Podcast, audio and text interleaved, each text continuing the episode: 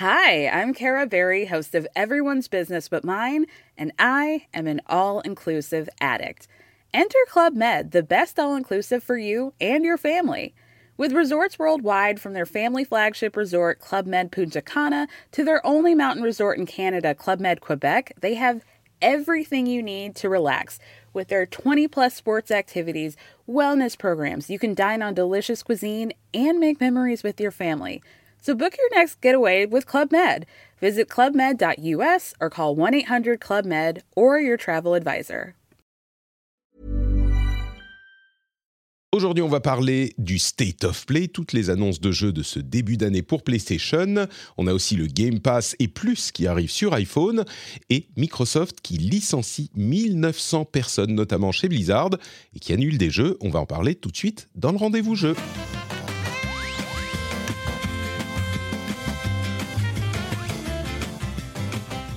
Bonjour à tous et bienvenue sur le rendez-vous jeu. Nous sommes en janvier 2024. C'est l'épisode numéro combien? 332. Je suis Patrick Béja et je suis très heureux de vous recevoir pour cet épisode. Un épisode que je fais en duo, en amoureux même, euh, pourrait-on pourrait dire, avec Jika. Bonjour Jika, comment vas-tu? Hello, c'est vrai que ça fait longtemps qu'on n'a pas été que tous les deux, finalement. Donc, plusieurs mois. Il faut qu'on se retrouve. Aussi. Il faut qu'on prenne le temps. Voilà. Régulièrement, il faut comme voilà quoi. Il faut, il faut un peu qu'on laisse les enfants et qu'on voilà, qu'on se retrouve eh. euh, tous les deux. C'est important. Merci d'être avec nous, Jika. Je remercie également euh, le nouveau patriote de la semaine, c'est Master Drago on QC. Alors, il a un, pseudo peut-être un peu compliqué, mais il a une philosophie qui me plaît beaucoup, Master Drago. Il a dit j'ai pris un abo plutôt que de prendre des, une skin en plus dans les jeux auxquels je joue, une microtransaction il a euh, décidé de dédier l'une d'entre elles plutôt à l'abonnement pour le Patreon, et je pense que c'est une très bonne méthode, une, sorte de philosophie de vie presque. Donc merci beaucoup à lui, et euh, je vous encourage peut-être à penser à faire la même chose plutôt qu'une skin, plutôt qu'un café, et un petit Patreon, c'est pas plus mal. Et merci également à Lancelot Davizard, le producteur de cet épisode, qui a trouvé le niveau super secret caché sur patreon.com slash rdv euh, oui, on est dans le rendez-vous jeu, patreon.com slash rdvjeu. Merci à lui et merci à vous tous et toutes. Avant de nous lancer dans les infos de la semaine, euh, je voudrais dire une petite euh, chose. Les gens qui ont écouté le rendez-vous tech de la semaine sont au courant, mais euh, j'ai eu un décès dans la famille. On a eu un décès dans la famille cette semaine, en début de semaine, et donc je suis un petit peu, peut-être un petit peu moins plein d'énergie. Et normalement, c'est préparé correctement l'émission, mais un petit peu moins d'énergie. Et s'il y a des petites choses moins bien faites que d'habitude, c'est pour cette raison. Euh, donc euh, voilà, vous êtes, vous êtes prévenus. Normalement, ça va bien se passer quand même, hein, mais c'est vrai que c'est pas forcément euh, méga la joie cette semaine. Donc, donc voilà. On entend Jika qui renifle en même temps. Tu vois maintenant qu'on a réglé tes problèmes de micro. J'étais sûr d'avoir coupé mon micro. Je suis, suis, je suis désolé. Je, je suis encore malade. Oh là là, la honte. Heureusement, j'ai pas, j'ai pas, j'ai pas dit une connerie. Oui, c'est ça, c'est ça. Et j'ai, oh, Patrick, c'est bon, tu nous saoules. Bon, non. Ah bah non, quand même. bon, maintenant tu sais qu'on t'entend renifler. Donc, euh, on peut se lancer dans les news de la semaine. Et les news de la semaine, c'est évidemment, pour commencer, le PlayStation State of Play, euh, dans lequel on a eu la présentation de différents jeux. Je dirais que, comme souvent, hein, on fait une, des impressions générales sur euh, la présentation avant de parler des jeux spécifiques. Moi, je dirais que c'était pas foufou. Euh, évidemment, c'est toujours euh, très personnel parce que ça dépend des jeux qui sont présentés et de si on est intéressé ou non par ces jeux. Dans mon cas, il n'y en a pas énormément qui m'ont euh, énormément éveillé mon intérêt, on va dire. Il y a quand même des choses à retenir. Le format de la présentation est classique pour PlayStation. Un tout petit peu de euh, gentils executives qui viennent dire bonjour. Et puis après, les jeux qui s'enchaînent. Bon, est-ce qu'il y en a spécifiquement que tu retiens, Jika euh, Je vais peut-être faire une petite liste de, ceux qui ont été, qui ont été présentés. Helldivers 2, Stellar Blade, Sonic X Shadow Generations, uh, Zenless Zone Zero, Foam Stars, Dave the Diver, V-Rising, Silent Hill The Short Message, Silent Hill 2, Judas, Metro Awakening en VR, euh, Legendary Tales en VR, Dragon's Dogma 2, ça commence à devenir intéressant, Rise of the Ronin, Until Dawn euh, en un remaster, enfin une version PS5 et PC, Death Stranding 2, là on rentre dans le sérieux, et un nouveau jeu annoncé par euh, Kojima, en plus de Death Stranding 2 et l'autre truc qu'il fait avec Microsoft, décidément tout le monde lui court après, on en parlera sans doute dans un instant. Jika, tu retiens quoi de tout ça? Euh, écoute, euh, c'est vrai que ça n'a pas été euh, foufou. Je, pourtant, dans, la liste, il y a quand même des jeux qui, moi, me, me parlent, avec notamment des licences qui me parlent énormément. Mais c'est vrai que j'ai eu un peu de mal à suivre jusqu'au bout ce, ce, ce state of play. Et euh, notamment le, segment des trainings je me suis vraiment endormi à ce moment-là parce que parce que voilà peut-être qu'on en reviendra après. Je sais que je vais je vais énerver beaucoup de gens en disant ça je sais pas mais non mais mais c'était un peu compliqué. il, faut avouer que euh, le trailer de Death Stranding qui a énormément de qualités par ailleurs sur lesquelles on pourra revenir c'est quand même 10 minutes. Et genre deux fois t'as l'impression que c'est fini quoi. C'est un trailer de jeu vidéo c'est ouais, c'est ça tu dis ah ok bon on est arrivé à la fin. Ok ouais il y avait ah ah ah non pardon ok Kojima présente un truc de ah ok ils ont continué. Deuxième fois tu te dis au bout de 7-8 minutes ah ok bon bah là c'est ah ok bon il, se relance euh, très très bien ok d'accord. Et oui ah, au bout d'un moment interminable. et en plus de ça après que le trailer de 10 minutes soit fini tu reviens sur euh, Helmet euh, Hurst qui dont tu te dis bon bah là il a il s'arrête. Mm. mais non il remet Kojima. Alors bonjour, monsieur Kojima, machin. Bon, bref, mais ouais. Bon, alors il, a remis quand même pour annoncer quand même qu'il bosse sur un, euh, un successeur spirituel. Tu as bien compris de Metal Gear Solid, hein, parce que il va, il va refaire un tactical espionnage euh, action game. C'est ça. Euh, donc un, Metal Gear Solid qui s'appelle pas Metal Gear Solid. ok, je, pense que c'est bien. Je, pense, qu'ils vont l'appeler Metulgar Salad. J'ai fait cette plaisanterie. Ouais, c'est ça, ça, ça, sais pas. beaucoup plus. Ben non, en fait, il, s'appelle Fizzint. Ils ont donné le nom. Ça s'appelle Fizzint. C'est le nom. je, pensais que c'était un joueur nom de code ou un truc comme ça. Non, c'est le Ah, peut-être, ouais. Bon, à voir. Euh, mais bon, après, euh, bah, moi, moi, en fait, je t'avoue que le, début, c'était compliqué. Hein, parce que Stellar Blade, j'étais là, mais qu'est-ce que c'est que ce truc, quoi? Euh, Et puis, ça a vraiment. Faut qu'on parle de Stellar Blade une seconde. Hein. Faut qu'on parle de Stellar Blade une seconde. Bah, alors tu sais que moi, moi au début, en, fait j'avais oublié le programme et je, au début je me suis dit mais c'est quoi c'est un nouveau Nier parce que je, pensais que c'était un ah, ce délire là parce que c'est Nier Automata euh, puissance euh, ah bah si alors sans après a priori c'est Nier Automata sans le côté euh, philosophique humain etc tu vois. C'est vraiment ce que j'ai ressenti en tout cas. Mais ça va pas du tout parler personnellement. Je sais pas si toi c'est pareil mais alors non mais c'est alors c'est un jeu coréen euh, au, début, on se dit vraiment c'est un jeu japonais, c'est un jeu d'une société qui s'appelle Shift Up, qui est au minimum publié par Sony euh, Interactive Entertainment, donc euh, Sony a des billes dedans. Mais, mais oui, c'est, c'est, ça te fait énormément penser à Nier, ce qui est, bon, moi j'aime pas Nier, mais il y a beaucoup de gens qui l'aiment, hein, donc c'est peut-être pas une mauvaise chose. Très apprécié, au contraire, il est universellement acclamé, Nier. Là, bon, je suis pas certain qu'il aura les mêmes qualités, mais mais c'est vraiment, pour le dire gentiment, on va dire une lettre d'amour à Nier. Et puis surtout, ce que tout le monde a remarqué, j'ai été presque un petit peu surpris que tout le monde, en tout cas sur le Discord, et j'ai l'impression sur, euh, sur Twitter, euh, a trouvé que c'était hyper cringe. Euh, moi, mes notes, c'était sexy robot waifu. Mais c'est vraiment ça. Et, et tu ah bah sens que c'est des Coréens qui sont complètement amoureux des jeux japonais et qui veulent leur faire, qui veulent faire leur version. Il n'y a rien de mal à ça. Mais c'est cringe, quoi. Moi, j'ai trouvé ça hyper cringe. Et le jeu a pas l'air. Enfin, c'est un open world, euh, troisième personne action, avec euh, des quêtes. Euh, des quêtes secondaires. Genre, tu dis, c'est marrant la manière dont il le présente. Tu vois, bon, open world, y a, tu rencontres des personnages et puis ils te donnent des quêtes. Et la manière dont il le présente, ils disent, il est, il est, c'est totalement votre choix d'accéder à leur demande ou pas. Euh, vous pouvez choisir sur bon bah tu fais la quête ou tu la fais pas quoi. Voilà. je, suis pas sûr qu'il y ait des grands des grands choix moraux. On verra peut-être. Bah, peut-être. Et après le trailer fait aussi 6 minutes et j'ai pas l'impression que tu as. Enfin bon bref, il est peut-être très bien ce jeu, mais ça a pas fonctionné sur sur moi et j'ai l'impression sur pas grand monde non plus. Non, pas ouais c'est clair. Euh, non bah disons que j'ai enfin disons que j'ai commencé à me réveiller un peu quand euh, quand ils ont parlé Silent Hill parce que ah. ça c'était relativement attendu. On se doutait qu'ils allaient en parler et ça a été un peu une sorte de ça a été vraiment ça a vraiment été montagnes russes parce que ils ont commencé par présenter donc, The Short Message à travers un trailer que je trouvais que j'ai trouvé que je trouvais super, que j'ai trouvé très bien. Et là, on découvre free, free, free, free, to play right now. Donc c'est un, un, jeu qui vient de sortir, qui est disponible donc ce qu'on appelle Shadow Drop, qui est, qui, est, disponible gratuitement sur le PlayStation Store et auquel on peut jouer.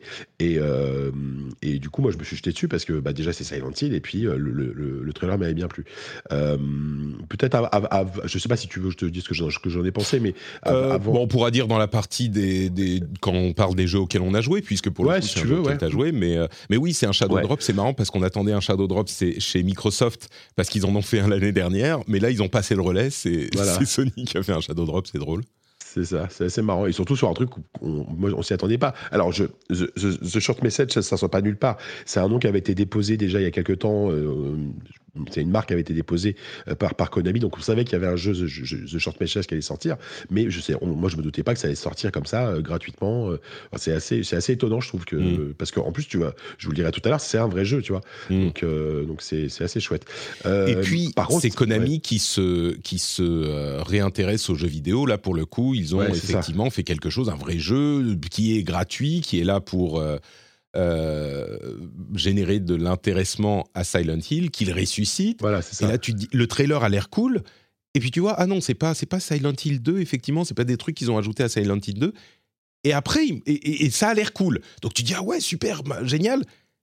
Et puis après, et après, ils ont, montré un, nouveau trailer de Silent Hill 2, un trailer de gameplay, on va dire. Donc, le Silent Hill 2, donc le remake, on, rappelle, euh, du jeu original euh, sorti en 2000, 2001, euh, je pense, fait par, donc cette fois-ci, un studio qui s'appelle Bluebird Team, qui est un studio polonais, qui a fait pas mal de jeux d'horreur, dont certains que j'aime beaucoup, moi, personnellement.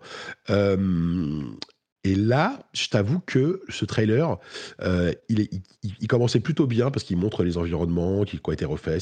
C'est, assez beau, ça, on, garde le grain quand même typique du, jeu, on garde pas mal de choses. Euh, sauf qu'après, je ne sais pas pourquoi, il y, a eu, il, il y a eu 30 secondes de séquence de combat.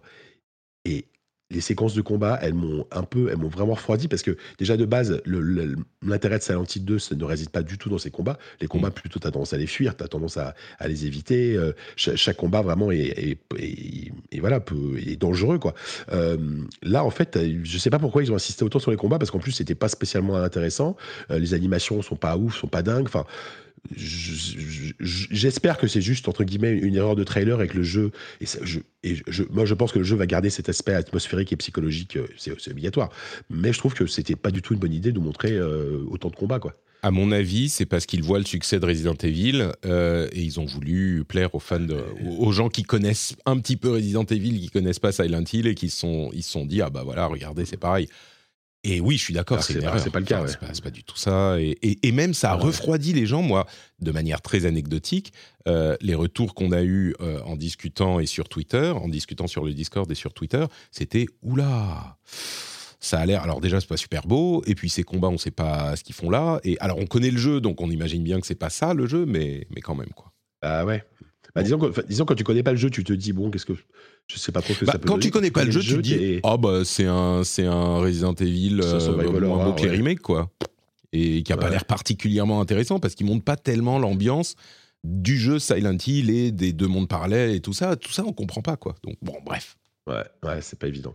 Donc, je pense que là, ils ont une pression énorme, le studio, et, et ça, va être, ça va pas être simple, hein, je pense que les mois à venir. Et, ce, qui est, ce qui est aussi étonnant, c'est que hum, on, on, avait eu l'année dernière une, une, info comme quoi le, jeu était prévu pour 2024 via un dépôt de marque ou je sais plus ce quel, quel, quel, quel, organisme. Et là, en fait, il n'y a même pas de date de sortie. Ils n'ont pas, mmh. ils ont pas confirmé, la, ils, ont pas confirmé qu'il sortira cette année. Alors, est-ce que est-ce qu'ils veulent pas parce qu'ils est-ce qu'ils est qu'ils ont recommuniqué dessus plus tard j'imagine ou est-ce que juste bah, peut-être qu'il sortira même pas en 2024 je sais pas euh, c'est assez surprenant quand même ouais on est d'accord euh, voilà, donc après, je, passe vite dans ce qui, dans, dans, dans ce qui m'a un peu marqué.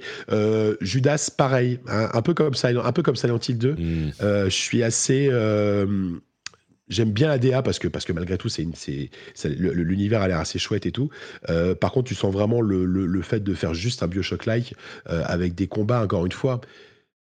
Qui n'ont pas l'air incroyables, quoi. Enfin, tu vois, c'est euh, et, bah. et, et, et, en fait, et, de revoir ça, ça m'a fait penser que, euh, par exemple, Bioshock Infinite à l'époque, quand il est sorti il y a 10 ans maintenant, euh, c'est un jeu qui avait été recensé par la critique, mais c'est un jeu qui, que je trouve a très mal vieilli en termes de, de gameplay pur. C'est-à-dire qu'en termes de déjà à l'époque, c'était pas terrible, mmh. mais justement, j'ai peur que Ken, Ken, Levine et son équipe soient restés bloqués justement à, à Bioshock Infinite il y a 10 ans et il n'est pas vraiment évolué en termes de, gameplay, de game design, ce qui me fait dire que j'ai peur qu'il ait un aspect déjà un peu daté quand il sorte. Quoi.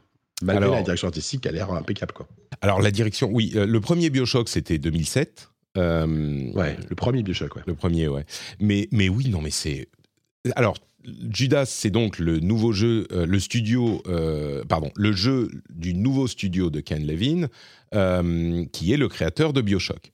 Et c'est difficile de. C'est plus que juste euh, les combats, ou enfin, ça a l'air d'être Bioshock, quoi. C'est assez, même euh, déprimant de se dire ça fait quoi Dix ans qu'on n'a pas vu un jeu de Ken Levine et euh, en plus, celui-là, il a, il a, il y a eu beaucoup de controverses sur son développement, sur le temps qu'ils y ont passé, et sur et, le résultat, ça a l'air. Alors, ça se trouve, le jeu lui-même sera complètement différent et fera évoluer la formule, j'en sais rien.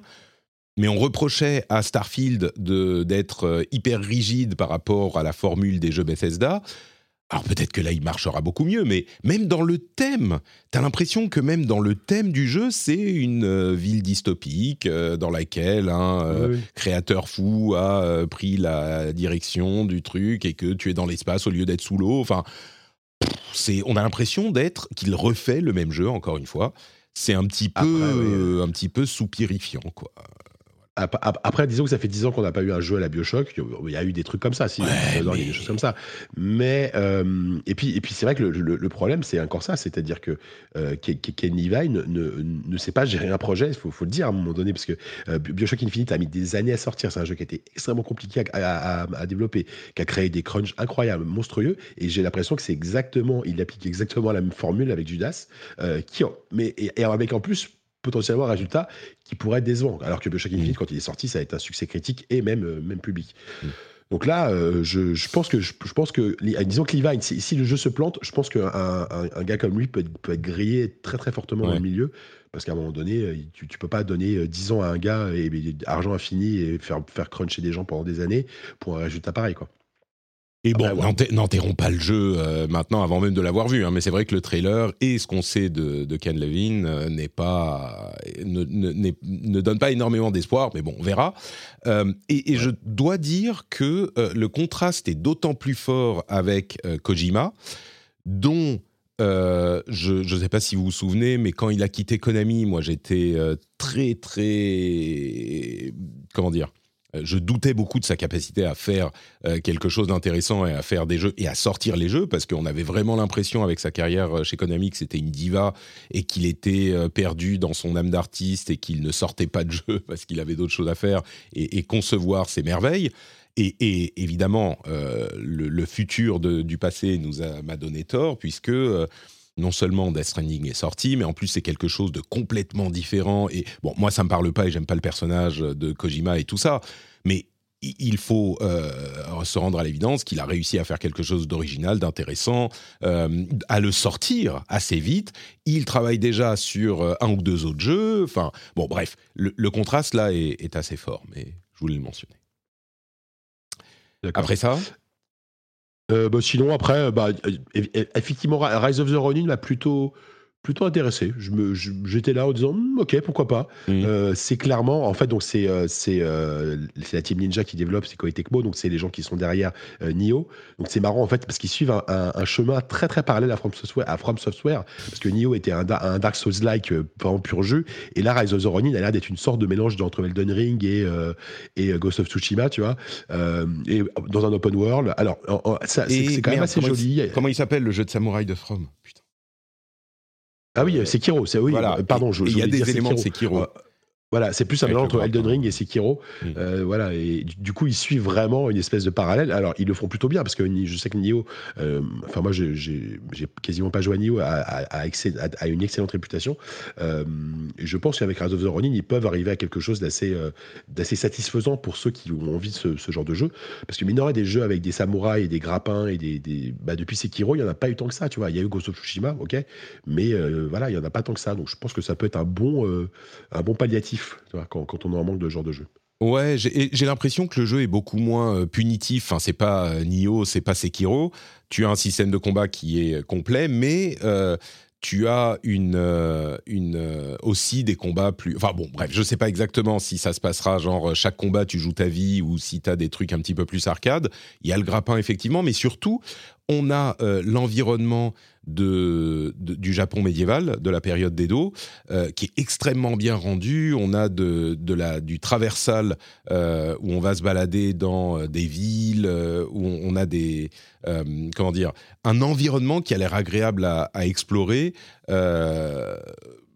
Qui, te permet d'explorer. Il disait, il y a des personnages historiques qu'on connaît, ça fait un peu Dynasty Warriors, cet aspect d'ailleurs. Donc, euh, non, le, jeu a l'air euh, peut-être un petit peu plus, je dirais, hardcore euh, qu'un Ghost of Tsushima, mais par contre, il a l'air plutôt sympa. Je ne sais pas si ça me convaincra, moi, d'y passer du temps, parce qu'on en reparlera peut-être à un moment, mais il faut que les jeux soient excellents, comme on le dit souvent, pour, pour qu'on puisse leur consacrer le, notre temps et qu'ils soient en plus faits pour nous. Je ne sais pas s'il sera fait pour moi, mais c'était peut-être le jeu sur lequel j'ai le plus levé de sourcils dans cette présentation. Ouais, et ça sort bientôt, ça sort le 22 mars. En même temps que Dragon's Dogma 2. Ouais. du coup, mais le même jour. pas vraiment le meilleur timing. Ouais, c'est bizarre comme timing, mais ok. Bon, après, c'est pas le même genre de jeu, mais euh, bon, Dragon's Dogma, on en a déjà parlé à plusieurs reprises, une sorte de open world RPG et occidental vu par des Japonais. Euh, le premier avait un, était un jeu culte qui n'avait pas connu un énorme succès, mais Capcom euh, tente de relancer la machine. Euh, bon, il a l'air, euh, il a l'air intéressant. Il y a des gros fans. Ouais, me chauffe plutôt bien. Euh, donc voilà, donc voilà, voilà en gros ce qui m'a vraiment intéressé. Après, il y a eu, il y a eu effectivement la, le, segment des training qui était, qui m'a semblé en temps ressenti, voilà, en temps ressenti, qui m'a semblé durer une heure. Mais malgré tout, tu vois, il y, y, avait quelques moments, je garde quelques images, quelques trucs assez, assez impressionnants, assez, assez originaux que, que, que, tu vois dans ce trailer. Mais voilà, c'est c'est encore une fois c'est un mélange de plein de trucs de, de, typiques de Kojima. Ça se prend très au sérieux puis derrière t'as as des blagues as des blagues un peu euh, un peu bas du front. Enfin voilà c'est c'est Death Stranding 2 quoi. Je, je c'est un jeu Kojima j'ai du mal. Je, sais déjà que les fans vont, vont, vont se jeter dessus vont, vont, crier au génie. Et moi je sais déjà d'avance que je vais je vais le lancer puis je vais essayer de m'y intéresser. Parce que Death Stranding j'ai vraiment essayé d'apprécier. Mmh. ouais, j'ai pas réussi quoi. J'arrive pas à rentrer j'arrive pas à rentrer dedans quoi. Il faut avouer que euh, il a une, euh, une, une manière de conceptualiser euh, ces images et ces scènes qui est unique. C'est difficile de voir. Bon, au bout d'un moment, ça devient un peu long, mais c'est difficile de voir certains éléments, quelques scènes du truc et de pas être interloqué. Quoi. Surtout dans une euh, industrie comme toutes les industries évidemment où il y a beaucoup de euh, copies de MeToo, de euh, moi aussi je fais pareil, on fait ce qui marche et des trucs qui se ressemblent. Ah là, non seulement ça ressemble à rien, mais en plus, enfin vraiment, il y, a des, y a des trucs. Le petit personnage qui est fait en simili stop motion, la petite poupée là qu'ils se mettent, qui s'accroche au, aux, vêtements, euh, les sortes de gants de main, je ne sais pas d'où ça vient, peut-être que c'était dans le premier, euh, mais euh, qui mettent leurs mains sur la bouche de, la sœur de Porter c'est sa sœur, je crois, je sais plus, qui, qui, qui sont des gens juste des mains. Enfin bref, c'est super bizarre. Il faut dire aussi que c'est toujours le Decima Engine, qui est le moteur graphique de Horizon. Et bon sang, mais qu'est-ce que c'est beau il y a des, moi, il y avait des moments. Encore une fois, euh, il se trouve que j'étais dans le Discord au moment du, truc. Il y a des moments quand on est dans le passage où ils sont en noir, les personnages sont en noir et blanc dans un décor en couleur. Littéralement, je regardais autant que je pouvais. J'arrivais pas à savoir si c'était filmé ou de la 3D. vraiment, je n'y arrivais pas. Je me disais, mais, mais c'est pas possible, là, c'est filmé. Bon, finalement, au, au bout d'un moment, j'ai fini par comprendre, c'était un petit peu dans le noir, machin, mais Et puis il y a des scènes de, de, nature et des trucs vraiment, il y a des passages qui sont hyper beaux. Puis ce personnage, le guitariste là, qui est joué par quelqu'un de connu visiblement, qui est hyper original aussi. Enfin, Bon, voilà, c'est Kojima. Euh, il est impossible de ne pas reconnaître au moins l'originalité du truc et l'intention artistique, euh, même si après, euh, oui, bah, je suis pas certain que je, serai client au final. la déception quand même, euh, c'est qu'on n'a pas vu euh, du, de personnage de Jeff Kelly. Donc euh, oui, bon, ça c'était un petit peu dommage de ne pas le voir d'entrée. Ah, c'est ça, GK. Je, je, je, me disais pourquoi il parle de game culte dans le conducteur? oui, c'est vrai qu'on n'a pas vu, on n'a pas vu Jeff. Et, donc il est censé sortir en 2025. Voilà. Donc, donc déjà, on sait que. Alors, est-ce que c'est ah oui, ben, c'est PS5 et PC, d'accord. Il sortira sur PC en même temps que. Ah non, pardon, je confonds avec un autre jeu. il sort... Je sais pas, c'est une exclu PlayStation 5 ou pas? Je crois que oui. Hein. Euh, bah oui, oui, bien sûr, c'est un partenariat avec Sony. Euh, oui, oui, c'est une exclu. Oui. il sortira sur PC euh, un, an plus tard, sans doute. Mais oui, on peut imaginer comme tous les, comme tous ces jeux. Mais oui, c'est le jeu. C'est marrant parce que Kojima, vraiment, suite à son, au fait, vraiment, moi, je pense que il a réussi à, à, sa transformation après Konami avec Death Stranding 1, et du coup, tout le monde lui court après. Il a Death Stranding 2, un autre jeu en partenariat avec Sony, et un jeu en partenariat avec euh, Microsoft.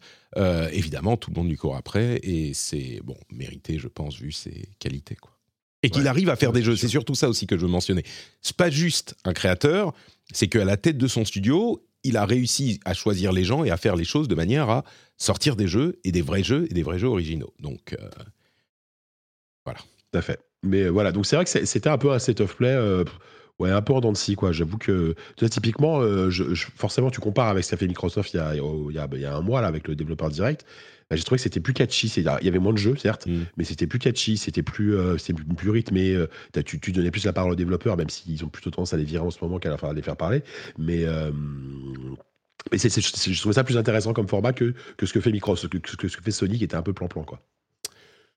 On est d'accord. Bon, donc voilà, et puis il y aura dans quelques jours euh, un nouveau State of Play pour Final Fantasy VII Rebirth. Ils avaient trop de choses à présenter. arrive à la fin, fin, fin, février, effectivement. C'est ça. Super. Et eh ben écoute, voilà pour ce State of Play. Maintenant, on peut parler d'un autre sujet extrêmement important aussi. C'est ce qui se passe avec euh, le DMA et Apple euh, et les changements que ça va impliquer dans le jeu vidéo eh ben, il y a un gros changement, c'est que en marge de plein de euh, modifications qu'ils font à leurs conditions d'utilisation chez Apple, euh, dont on parle dans le rendez-vous tech d'ailleurs, si ça vous intéresse, il y a des, grosses, euh, des gros changements et ça va avoir des conséquences sur le fonctionnement de votre iPhone et sur ce qu'on peut y faire ou non. Eh bien, il y a aussi un changement qui concerne plus spécifiquement le jeu vidéo, c'est le fait qu'ils autorisent enfin les apps qui, sont dédiés au streaming et au streaming d'autres applications euh, sur leur App Store à eux, puisqu'il y aura d'autres App Store, App Store euh, possibles à avoir sur euh, la plateforme iOS et, iPhone. Mais donc, on peut désormais faire des apps de streaming sur iPhone et iPad, etc. Ce qui veut dire que le Game Pass va certainement arriver très très vite sur iPhone. Et quand je dis le Game Pass, c'est le Game Pass par streaming, évidemment. Euh, alors, il y aura certainement, un, on imagine, un App Store Microsoft ou un App Store euh, euh, Xbox qui va pas tarder, puisque en plus Microsoft de se lancer sur le mobile aussi, et ils ont racheté notamment Activision pour ça également mais euh, assez vite, au lieu de devoir passer par le site web, ce qui est toujours un petit peu euh, pénible, ben, on pourra avoir une app Game Pass qui sera beaucoup plus clean. Je dis Game Pass, il y aura aussi sans doute du GeForce Now et d'autres applications de streaming. On peut penser au Shadow, encore que le Shadow PC, c'était possible déjà. Bref, euh, mais en tout cas le Game Pass et le GeForce Now, et donc on pourra accéder à tous nos jeux en streaming du Game Pass sur iPhone et iPad beaucoup plus facilement qu'avant. Ça c'est plutôt cool. Euh, je sais pas s'il y a. C'est une grosse news, donc je la mentionne en tant que grosse news. Je sais pas s'il y a énormément de plus à, dire euh, là-dessus.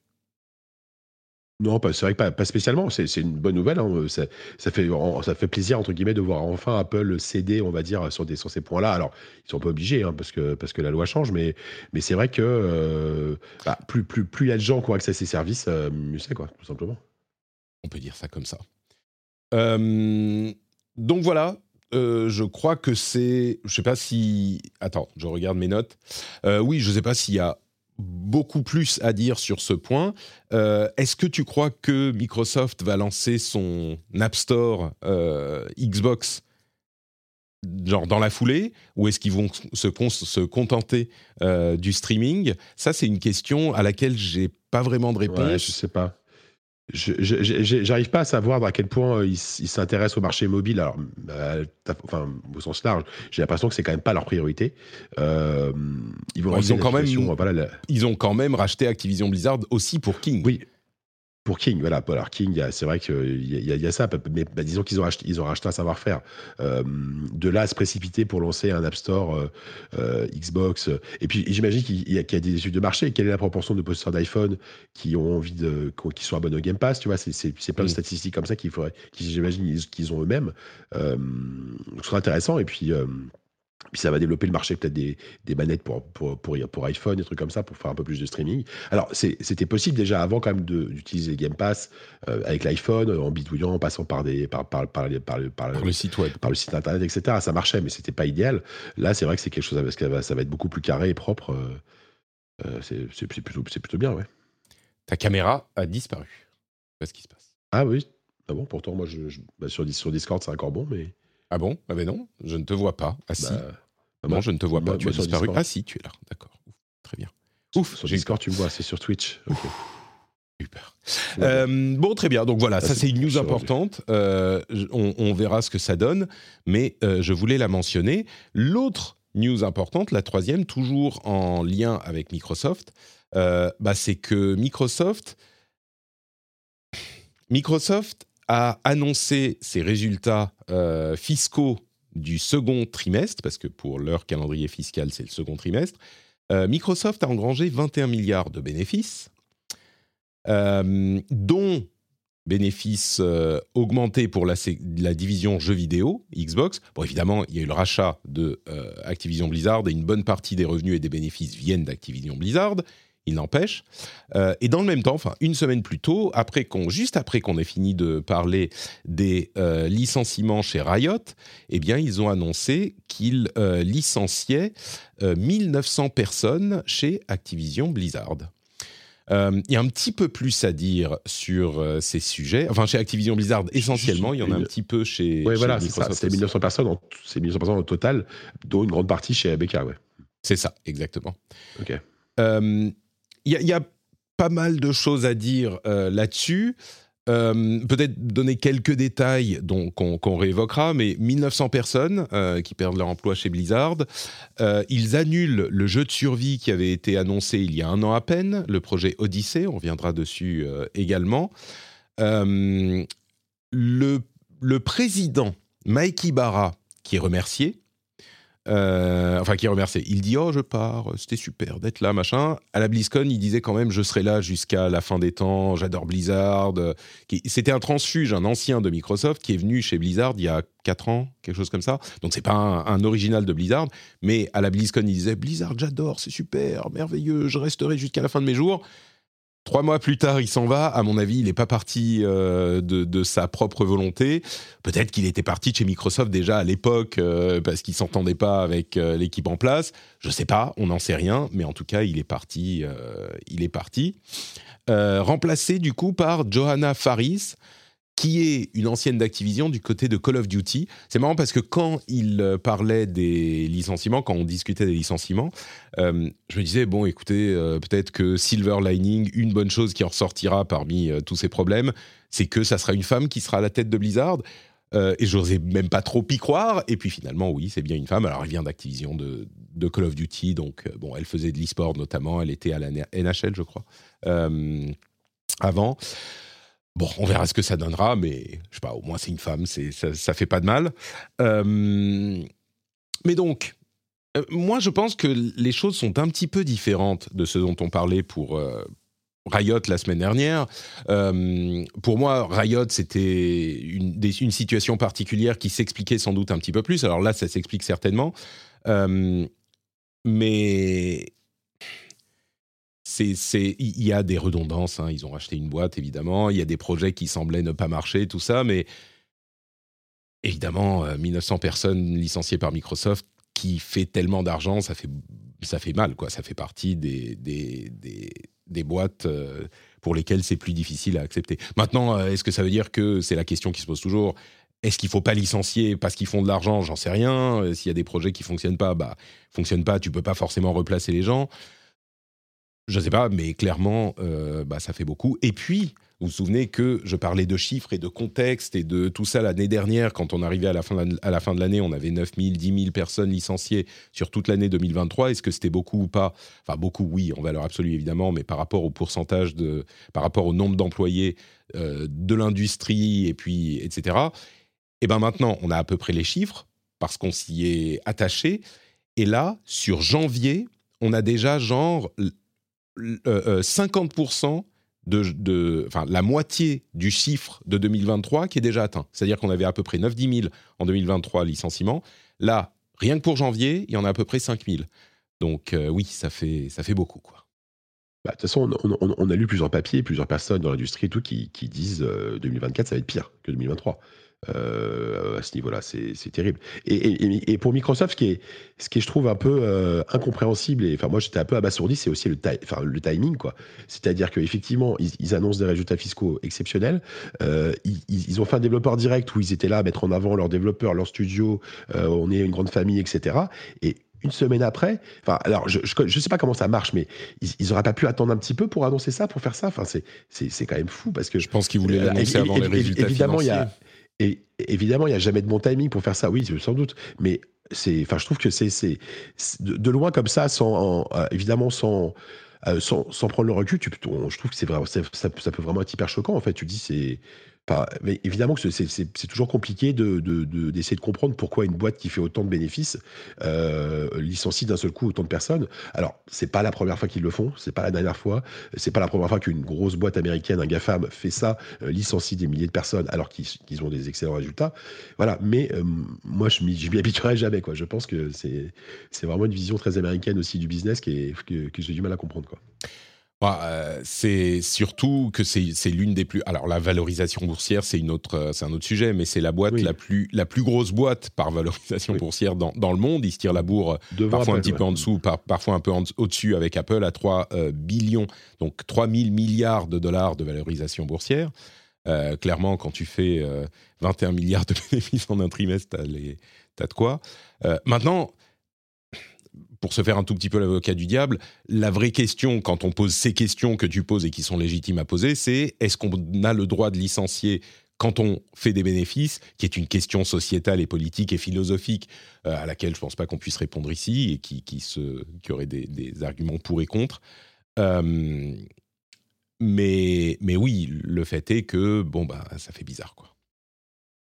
Ouais, ouais, non, c'est dommage. Et puis c'est vrai que le, ce, ce, projet de, ce projet de jeu annulé chez Blizzard aussi, c'est dingue parce que s'il y a bien un studio qui pouvait faire quelque chose de super et de très euh, successful, enfin avec beaucoup de succès sur un, sur un jeu de survie, donc parce qu'ils bossaient sur un jeu de survie, c'est eux, tu vois. Donc euh, c'est, enfin, vraiment j'ai du mal à. C'est vraiment la compréhension pour moi qui, qui, domine dans, ce, dans, dans cette situation. C'est fou.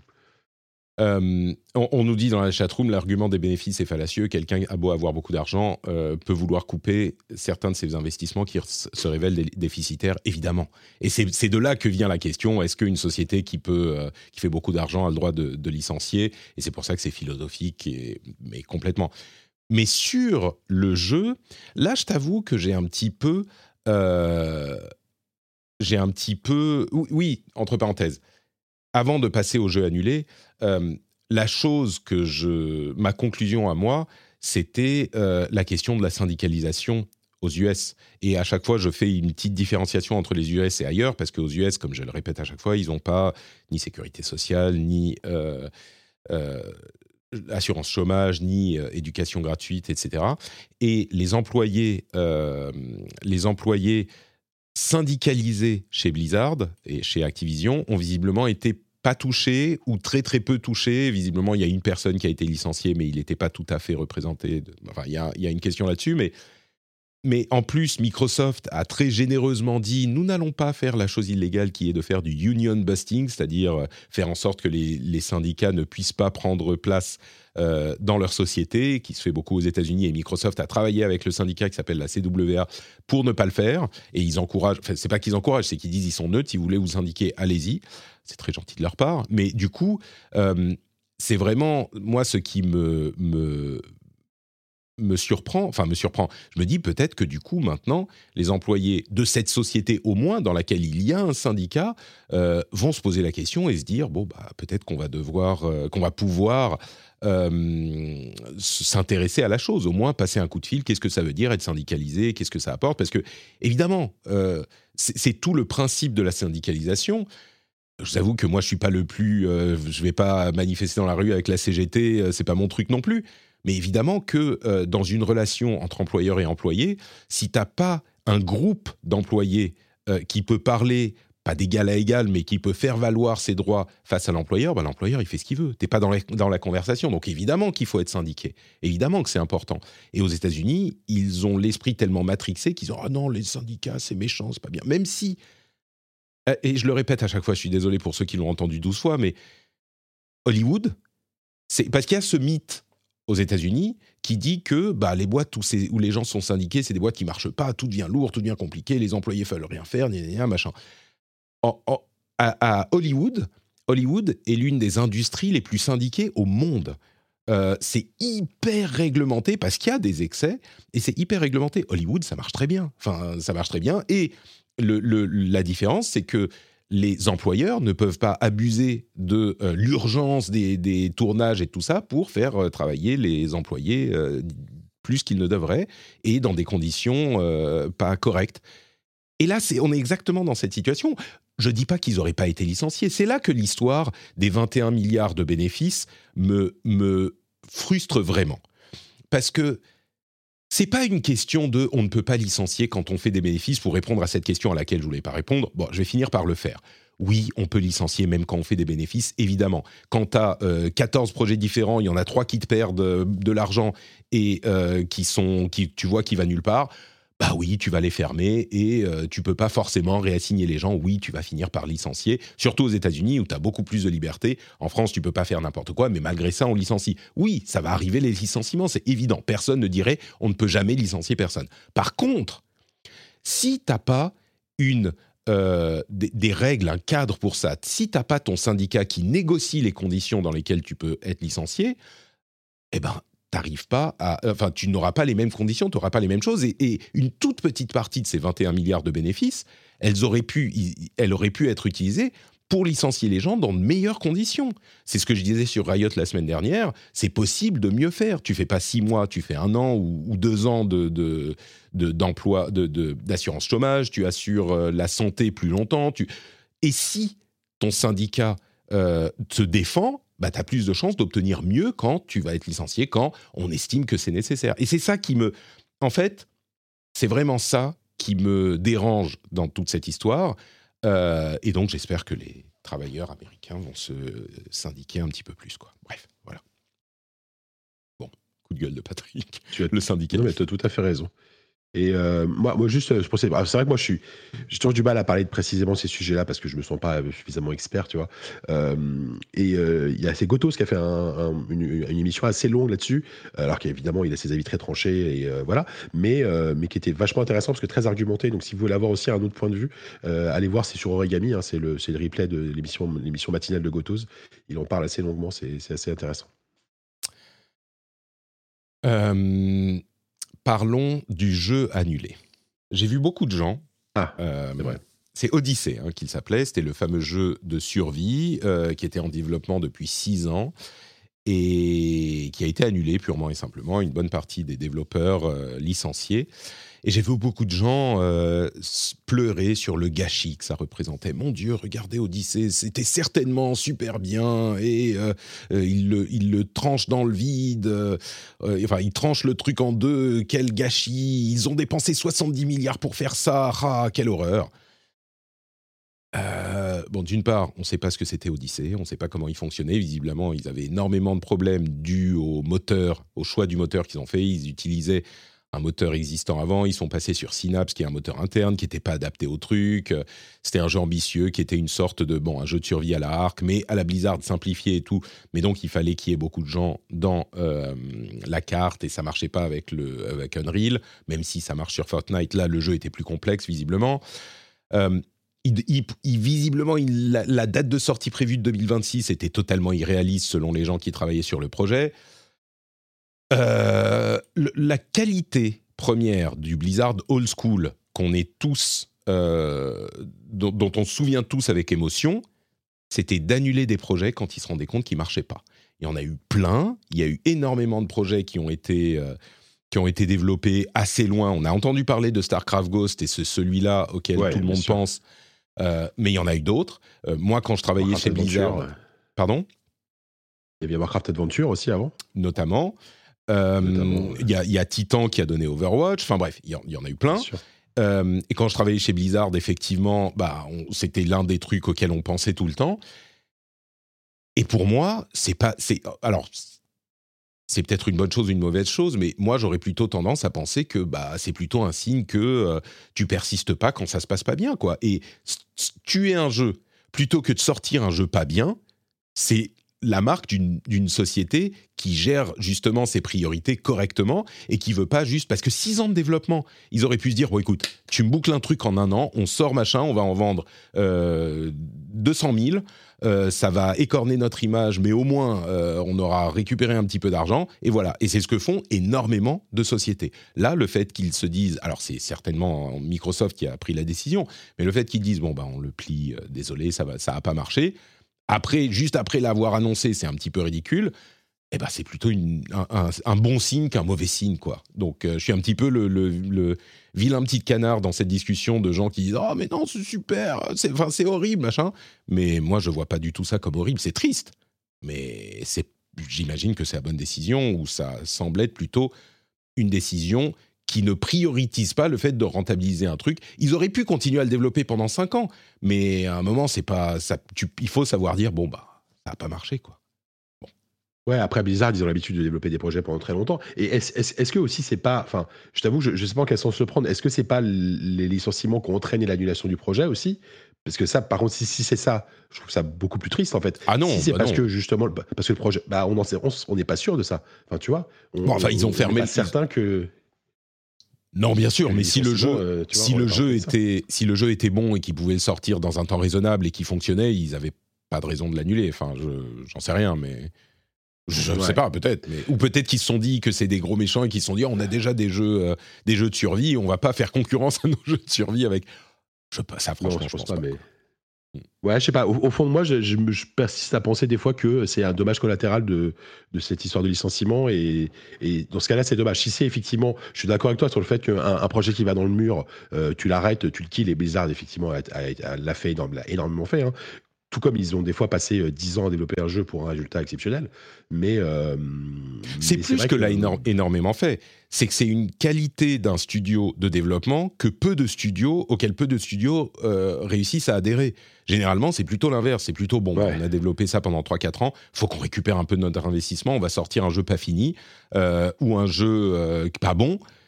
Et le, la décision d'annuler de, de, un jeu, c'est ça qui est rare et qui est une qualité quoi. Enfin, dans toute l'histoire de Blizzard, on disait que c'était une qualité. Il y a des gens maintenant parce qu'ils aiment pas que euh, Blizzard est licencié qui trouvent que c'est un défaut. C'est ça qui me gêne dans l'histoire. Bref. Ouais. Bon, voilà pour Blizzard. Euh, ouais, il y aurait encore énormément de choses à dire énormément de choses à discuter, mais je ne sais pas si c'est euh, c'est le, encore disparu, l'endroit pour le faire. T'as encore disparu? Mais qu'est-ce qui bah se passe Enfin, sur Twitch, en tout cas sur Twitch, je disparais, je réapparais, je sais pas pourquoi. Est-ce que c'est J'ai l'impression. quand on à chaque fois je réapparais, je porte une tenue différente en plus, c'est ça qui est. je plaisante. C'est vraiment le. Je suis comme euh, Stellar Blade. Tu, ça. Tu, sais, tu, tu, as des différents costumes à chaque nouvelle scène du trailer de, du rendez-vous jeu. Exactement. Euh, serait-il naïf de penser que un podcast peut être financé par ses auditeurs? Je vous le demande. Et je crois que non, puisque le rendez-vous, jeu est financé par ses auditeurs, par vous. Si vous appréciez l'émission, vous pouvez aller sur patreon.com slash rdvjeux et dépenser l'argent que vous auriez dépensé dans une skin ou dans une petite microtransaction ou dans un café ou dans un croissant ou dans un hamburger ou dans ce que vous voulez, dans le rendez-vous jeu, patreon.com slash rdvjeux, vous aurez des émissions sans pub, les timecodes, c'est plutôt pratique les timecodes s'il y a des sujets qui vous intéressent pas. Vous aurez aussi des petits bonus, des after-shows, des trucs comme ça, et le plaisir, la fierté, la joie d'avoir des émissions, euh, de soutenir cette émission que vous appréciez, j'espère, euh, et que je passe beaucoup de temps à travailler et à, préparer. Donc euh, j'espère que vous appréciez ça. Et c'est sur patreon.com slash rdvjeux que ça, que ça se passe pour soutenir. Merci à tous et à toutes. Ryan Reynolds here from Mint Mobile. With the price of just about everything going up during inflation, we thought we'd bring our prices down.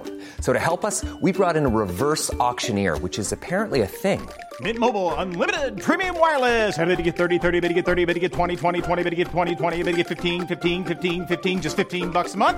So, Give it a try at mintmobile.com/switch. slash $45 up front for 3 months plus taxes and fees. Promo rate for new customers for limited time. Unlimited more than 40 gigabytes per month slows. Full terms at mintmobile.com. Hi, my name is Danny Pellegrino from Everything Iconic, and I'm excited to talk to you about Club Med. Club Med operates beach and mountain resorts and is the best all inclusive getaway for families. They have Club Med Punta Cana, their flagship family resort, and many other options in Mexico, the Caribbean, and around the world. Club Med are the pioneers of the all inclusive concept, which is the best way to vacation. Great for families, groups, or even solo travelers looking for land and water sports, delicious food food, and a place to make unforgettable memories. Visit clubmed.us, call 1 800 Club Med, or your travel advisor.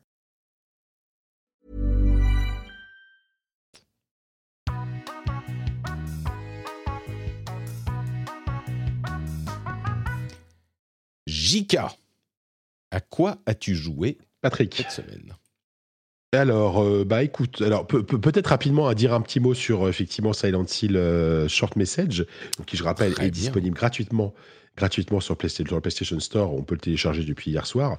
Euh, et je, tu sais quoi, je, pensais que ça durerait genre une demi-heure, une heure. Et ben, je n'ai même pas encore eu le temps de le finir. Oh. Euh, donc je pense que c'est un, bon, c'est un jeu qui dure évidemment pas plus que de, de, que de 3 heures, je pense. Euh, mais par contre, c'est assez chouette. C'est un, c'est un jeu de. Enfin, c'est vraiment, si, c'est vraiment un jeu d'horreur psychologique à la première personne, assez classique dans, dans son déroulé. C'est-à-dire qu'on incarne une jeune fille qui recherche en fait une de ses amies qui a disparu il y, a, vraiment tout un. évidemment, je ne vais pas révéler grand chose. donc, il explore les, les couloirs d'un bâtiment, d'un étrange bâtiment où apparemment beaucoup de jeunes filles se seraient suicidées. alors ce qui est intéressant, c'est que dès le lancement du jeu, euh, tu as un gros trigger warning qui apparaît en disant attention, ce, ce, ce, ce jeu parle de suicide, mm. d'automutilation, de, de, harcèlement. De, donc euh, voilà. Et, et, et, plusieurs fois, as, même ça revient dans le jeu à un moment donné, qui te dit si, si vous souffrez de troubles, psycho, de troubles psychologiques, euh, mm. je crois qu'il y a même une adresse pour t'aider, etc. Donc c'est un jeu qui parle beaucoup de ça. Et donc, en fait, sous couvert d'un jeu d'horreur, c'est un jeu qui parle énormément de, euh, de problèmes psychologiques et de, de, mal-être adolescent, parce qu'on on incarne donc des, des, des, lycéennes, une en tout cas. Et avec ça, donc c'est vraiment un jeu assez classique de euh, d'exploration de couloirs. Euh, il n'y a même pas d'énigme, hein, c'est vraiment tu t'explores, tu regardes toutes les bonnes portes, etc. Et de temps en temps, il y a des phases de, bah, comme comme on voit dans, le trailer, des phases de fuite où tu es poursuivi par un monstre. Et là, tu dois tu dois vraiment courir et essayer de trouver ton chemin pour trouver la sortie. Euh, c'est vraiment classique, mais c'est très très bien fait, c'est très efficace, c'est très joli. Et il y a, y a vraiment une, un choix de, direction artistique assez intéressant. C'est-à-dire que ça, ça reprend les codes de Silent Hill tels qu'on les connaît avec notamment également avec la rouille, avec des, des, choses comme ça, des trucs très oppressants, euh, mais avec aussi d'autres choses que je trouve intéressantes en rapport avec les, euh, les souffrances de l'héroïne et, ce genre de choses. Donc, euh, c'est plutôt cool. Je trouve que c'est ça, colle bien à l'esprit Silent Hill, bien que ça en finalement en soit très éloigné par rapport au, jeu, au jeu qu'on a connu précédemment. Euh, je trouve que c'est un bon, surtout pour un jeu gratuit, je trouve ça, je trouve ça assez chouette quoi. Donc euh, si, vous êtes un minimum amateur de, jeux d'horreur psychologique à la première personne, euh, ou pas d'ailleurs à la première personne, je conseille vraiment d'y jouer. Alors il faut avoir une PS5 parce que je crois que c'est dispo que sur le PlayStation Store, j'imagine, mais c'est quand même assez cool. Niveau, tu disais niveau gameplay, il euh, y a pas de, c'est juste de l'exploration, c'est ça? Ah, c'est vraiment, c'est vraiment un walking sim. hein. C'est, c'est quasiment qu'un- un walking sim où tu t'e- t'explores des pièces, euh, t'as, t'as- t'as des interactions des fois avec des objets qui vont te faire vivre des flashbacks.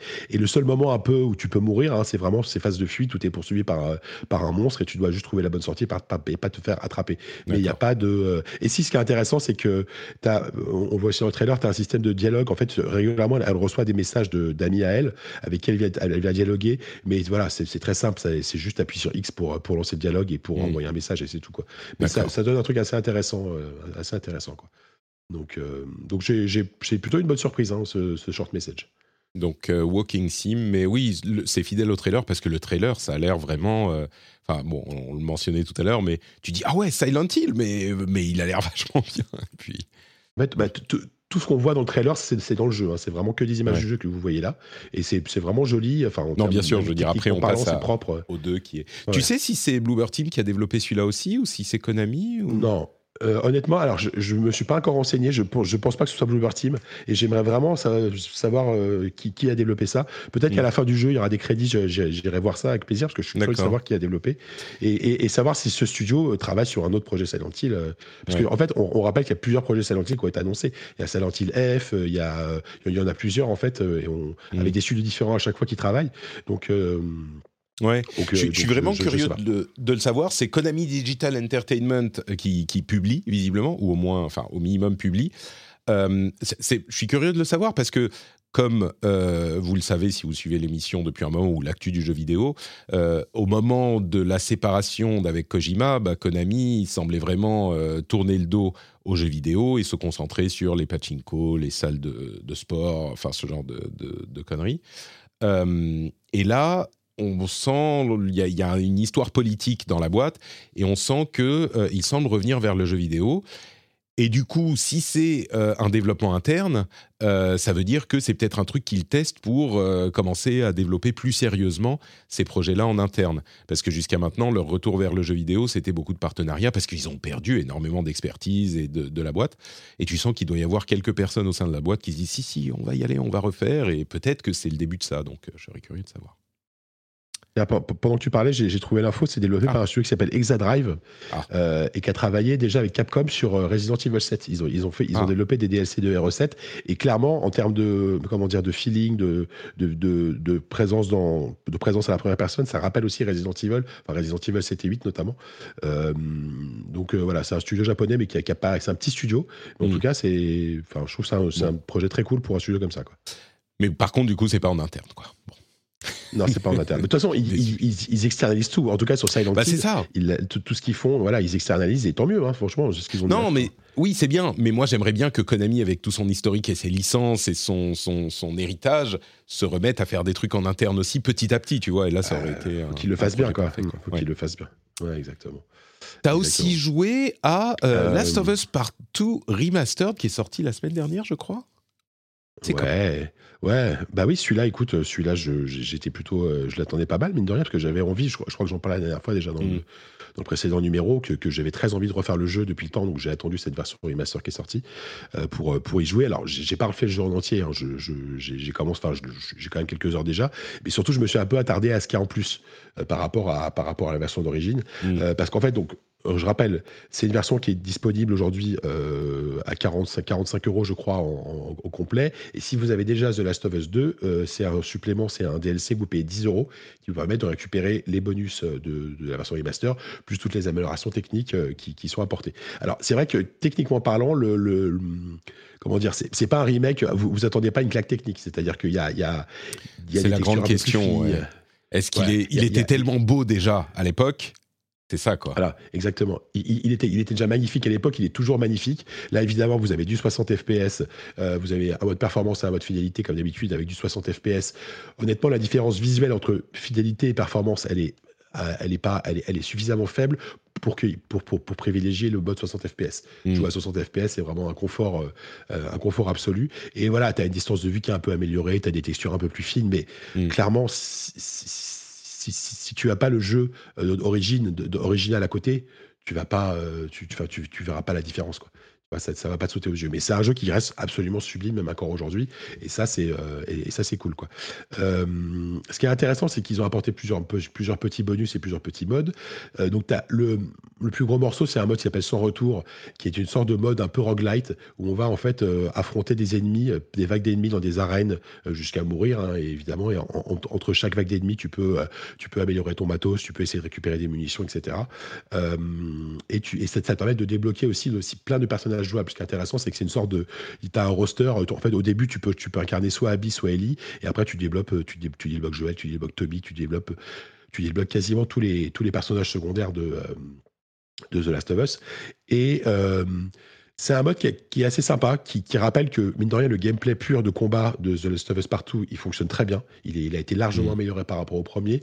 Mais moi, c'est pas un truc sur lequel je, vais, je, passe des, je, passerai des heures parce que je trouve que c'est un, comment dire, c'est un peu paradoxal et un peu par rapport au, par rapport au discours d'origine du jeu qui, euh, qui te disait que Ok, il y a le, jeu, enfin The Last of Us Part 2, c'est un jeu qui est extrêmement violent avec des combats qui sont, euh, voilà, qui sont très éprouvants et, et qui, qui ne vont jamais glorifier ces combats, qui vont jamais glorifier la victoire de, que tu as dans les combats. Là, en fait, tout le principe, justement, c'est de faire du scoring, c'est de faire de. C'est presque un truc d'arcade, en fait, avec un score, etc. Et je trouve qu'il y a une. Euh, c'est un mot que j'ai jamais, que j'ai jamais utilisé à l'oral, il, y a une dissonance ludonarrative. tu vois ce que je veux dire entre, entre ce que, ce que, ce que, ce que tu es censé, ce que tu fais vraiment, et le côté très. Euh, bah, le scoring, etc. Mm. Du coup, je sais pas, il y a, y a, un truc qui me dérange, en fait, quand, quand je joue à ce mode-là alors c'est peut-être très personnel et j'imagine que plein de gens vont, vont, pas être gênés, ils vont, passer des heures dessus parce qu'en soi c'est un, un, vrai, apport intéressant. Moi c'est vrai que ça m'a moins... Euh, je, je, veux dire quand c'est pas au sein d'une histoire, d'une narration qui te dit quelque chose, ça me, ça me parle un peu moins quoi. Donc, euh, donc, voilà, donc à voir. Euh, par contre, ce que, j'ai beaucoup aimé, c'est euh, les, scènes coupées. Vraiment comme dans un film, comme dans un DVD ou un Blu-ray que tu achètes, tu as des scènes coupées que tu peux jouer. donc il y en a trois en tout. donc qui sont des scènes qui ont été retirées au fur et à mesure de la prod du jeu. Donc tu as une scène qui se passe à Jackson, donc le village avant la fête, avant une fête. Tu as, plusieurs scènes comme ça et et à chaque fois, donc c'est des niveaux qui durent quelques minutes, hein, c'est toujours très court, mais à chaque fois, tu as une vidéo d'introduction de, de, Neil Druckmann qui t'explique ce que, qui, enfin, qui t'explique euh, pourquoi ça a été coupé, etc. Et aussi un commentaire d'un développeur au fur, et à mesure, du jeu que tu vas débloquer pendant, pendant, pendant que tu joues, qui va t'expliquer euh, bah, à, tel moment, voilà, voilà pourquoi on a coupé ça, euh, voilà pourquoi on a fait voilà pourquoi on a fait ça comme ça, etc. et c'est super intéressant parce que ça te montre le processus créatif d'un jeu comme ça et, ce qui est intéressant, c'est que Naughty Dog, ils, ont, l'habitude de livrer des jeux extrêmement polis, extrêmement propres, extrêmement voilà, peaufinés à l'extrême. Euh, là, en fait, ils te, balancent des niveaux qui sont pas terminés, où souvent il n'y a pas de son, il n'y a pas de dialogue, il manque des fois des textures, etc. Et ils te, livrent ça comme ça en t'expliquant leur démarche. Et ça, mine de rien, c'est assez rare le jeu vidéo d'avoir ça. Euh, donc je trouve que c'est hyper intéressant quand on, s'intéresse au, processus créatif, on va dire, d'un jeu vidéo, surtout un jeu vidéo triple A, quadruple A comme celui-là. Donc moi, moi c'est vraiment ce qui m'a intéressé. Est-ce qu'il y a les commentaires sur le jeu euh, entier? Je crois qu'il y avait ça dans. Est-ce que je me trompe? Alors ouais. Mais alors il y a ça et par contre ça je suis un peu déçu parce qu'en fait tu as les, des commentaires euh, tu as des commentaires audio sur les cinématiques, d'accord? Mmh. Sauf que j'ai découvert ça avec tout, tout, enfin, hier parce que justement j'ai voulu regarder. Tu peux les activer que une fois que tu as fini le jeu, ce qui est complètement débile. Ah oui En fait, il faut refaire le jeu en entier pour pouvoir débloquer les commentaires audio. Alors que pour moi, je, veux dire, quand tu as déjà fait le jeu, tu, tu, peux, tu, peux, faire les cinématiques avec les commentaires. Ah bah oui, bien sûr. Ça, et, je, trouve ça hyper dommage pour le coup mm. qu'ils aient, aient, fait ce choix-là parce que, parce que moi, là, je, ne vais pas refaire le jeu en entier juste pour. Euh, pour ensuite le refaire euh, voilà, avec les cinématiques voilà. Euh, commentées. Quoi, donc c'est très étrange, c'est un peu dommage. mais voilà, donc c'est comment dire, c'est une version du jeu qui est, c'est, enfin, c'est clairement pas un remake, c'est clairement pas un truc complètement mm. incroyable, mais je trouve que c'est la version du jeu la plus, évidemment, la plus aboutie aujourd'hui de The Last of Us. Euh, donc, si, si, si, si vous n'avez pas fait jouer à The Last of Us partout, euh, bah là franchement vous avez même vous avez aucune vous avez aucune, vous avez aucune raison de pas euh, prendre, prendre cette version là si vous avez joué au jeu d'origine et que vous voulez le refaire et que vous vous intéressez pas mal au processus créatif derrière ça peut être intéressant de, de, dépenser 10 euros comme je l'ai fait pour pouvoir y rejouer avec en plus ce mode roguelite qui, qui je pense mm. peut, plaire malgré ce que j'ai dit quoi euh, on, on, semble dire dans la chatroom qu'il y a une sauvegarde possible de la version PS4. Peut-être que du coup, tu pourrais récupérer ta sauvegarde et euh, avoir les commentaires directs. Alors c'est possible, je t'avoue que moi du coup je crois que j'ai mes fameux sauvegardes, je, je les ai pas sauvegardées donc je les ai plus. Euh, ah. Parce qu'à mon avis peut-être pas mal de gens. Hein, non mais même t'as pas le cloud avec le PS Plus euh, où ça sauve automatiquement si, Bah non, non, non, non, le PS Plus je, je l'ai plus en fait, je l'avais avant ah. et je l'ai désactivé. Donc euh, je pense que du coup j'ai perdu ma sauvegarde et effectivement j'ose espérer que si tu as ta sauvegarde d'origine tu peux tu, peux effectivement avoir les cinématiques directes avec les, commentaires. Quoi. Je pense qu'ils les gardent les sauvegardes dans le cloud quand tu te réabonnes tout à coup. Ouais, peut-être. Ouais, il faudrait, que je vérifie, tiens, effectivement. attends, je bois juste un petit peu d'eau avant de. Vas-y, oui, on sent. Merci de, l'effort que tu fais. Si ça devient difficile, on sent dans ta voix que tu es. Euh... T'es pas super. En ah ouais, en fait, plus je parle, plus, plus j'ai la voix qui, euh, qui, part, qui part en sucette, quoi. C'est formidable. Tu peux nous dire deux euh, mots sur Citizen Sleeper, mais, mais et c'est le, le dernier jeu du coup. Ouais, ouais, bah Citizen Sleeper, ouais, c'est. Euh, alors, pourquoi j'en parle aujourd'hui? Parce que c'est un jeu, peut-être si vous, peut-être que ça vous parle. C'est un jeu qui est sorti il y a quasiment deux ans maintenant. Euh, et si j'en parle aujourd'hui, c'est que euh, bah, aujourd'hui, là, le 1er février, il y a une traduction française qui arrive, enfin. Et, et c'est mine de rien, c'est pas anodin une, une, traduction française pour un jeu comme ça, parce que c'est un jeu qui à l'époque avait été extrêmement apprécié, avec quand même cette barrière assez forte de euh, un jeu narratif extrêmement écrit, avec quasiment que du texte, euh, mais entièrement en anglais, comme Disco Elysium à son époque. Et du coup, ça, honnêtement, ça, ça, fermait la porte à pas mal de gens. Euh, même moi qui suis, enfin, qui a un bon niveau d'anglais, bon bah c'est vrai que ça, demande plus d'efforts quoi. C'est surtout sur un jeu où tu passes quasiment ton temps à lire.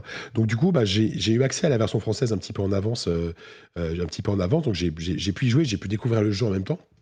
Et pour le coup c'est un vrai petit coup de cœur Citizen Sleeper. Je sais pas si Patrick toi tu y avais un peu, tu, vois ce que c'est euh, Pas du tout. On avait entendu parler? Pas du tout. Enfin, en fait, c'est un jeu de. C'est, tu vois, tu, tu es un robot qui se réveille et qui a un certain nombre d'actions à faire par jour, un truc du genre, non? C'est ça en fait, tu es, ce qu'on appelle un dormeur, donc tu es une sorte d'androïde, euh, moitié humain, moitié robot. Et donc, tu, tu, travailles sur une station spatiale euh, sans trop savoir pourquoi. Et tu vas euh, bah, tout simplement commencer à faire ta vie dans cette station spatiale.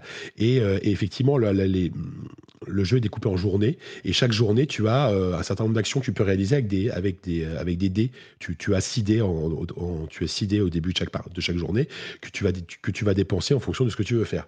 Et en fait, tu as plein d'actions possibles, as plein d'actions possibles qui vont se, qui vont débloquer au fur et à mesure et qui vont t'emmener à chaque fois dans des directions différentes au niveau de l'histoire. Tu vas rencontrer euh, plein, plein, plein de, personnages différents. Euh, tu vas avoir des histoires euh, super intéressantes qui vont concerner aussi bien toi que les autres.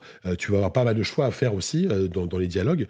Et c'est un jeu qui est, qui est d'une en fait, c'est un jeu qui, peut être assez austère au premier abord, parce que c'est euh, la, plupart du temps, c'est juste des, menus et euh, des petits visuels comme ça, et de temps en temps, un, personnage qui apparaît qui est très bien dessiné pour le coup, euh, et, des dialogues, et c'est quasiment tout. Mais une fois que tu es rentré dedans, es vraiment, je trouve qu'on est complètement porté par cet univers, par cette, par cette écriture, parce que le jeu est extrêmement bien écrit, ça faut le dire, mmh. et extrêmement bien traduit. pour, pour le coup, la trad est très bonne. le L'équipe qui s'est chargée de la traduction, c'est l'équipe qui a travaillé, euh, c'est l'équipe qui a travaillé sur Baldur's Gate 3, sur la trad de Baldur's Gate 3. Donc voilà, c'est des gens qui savent ah traduire un jeu a priori.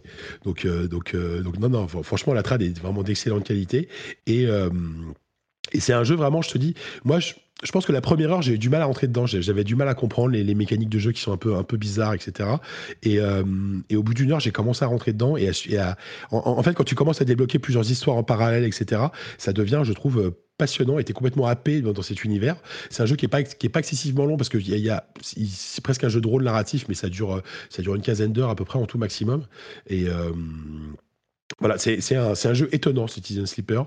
C'est un jeu étonnant. J'ai pas envie de vous en dire beaucoup parce que c'est un jeu qui mérite d'être découvert comme ça. Mm. Mais euh, voilà, si, si, vous, si vous voulez juste une bonne, euh, une bonne histoire de SF avec plein, plein de super, une super ambiance et une très belle écriture, bah c'est vraiment, c'est vraiment, c'est vachement bien. Est-ce que c'est un jeu euh, dans un univers dystopique où dans le futur les sociétés ont euh, tout le pouvoir et tu euh, et gères la station spatiale comme un pays où ils te déduisent de ton salaire chaque truc que tu achètes ou est, parce qu'il y en a quand même eu 12 000 des jeux comme ça. Est-ce qu'on est, encore dans ce contexte ou? On n'est pas complètement là-dedans. On, est dans une, dans une espèce de station spatiale qui est une sorte de ville. Euh, tu as l'impression que c'est plus un truc un, peu indépendant du reste de, du reste de la galaxie. Quoi. Que mm. chacun vit un peu de sa, sa façon. Tu as, différentes factions. Alors oui, il y a, y, a, y a, plein d'aspects d'aspects de, la société qui, évidemment, que tu as déjà vu dans des récits de science-fiction, tu vois. Mais euh, ils évitent de trop tomber dans les corporations qui gèrent tout, etc. Mm. C'est pas trop ça.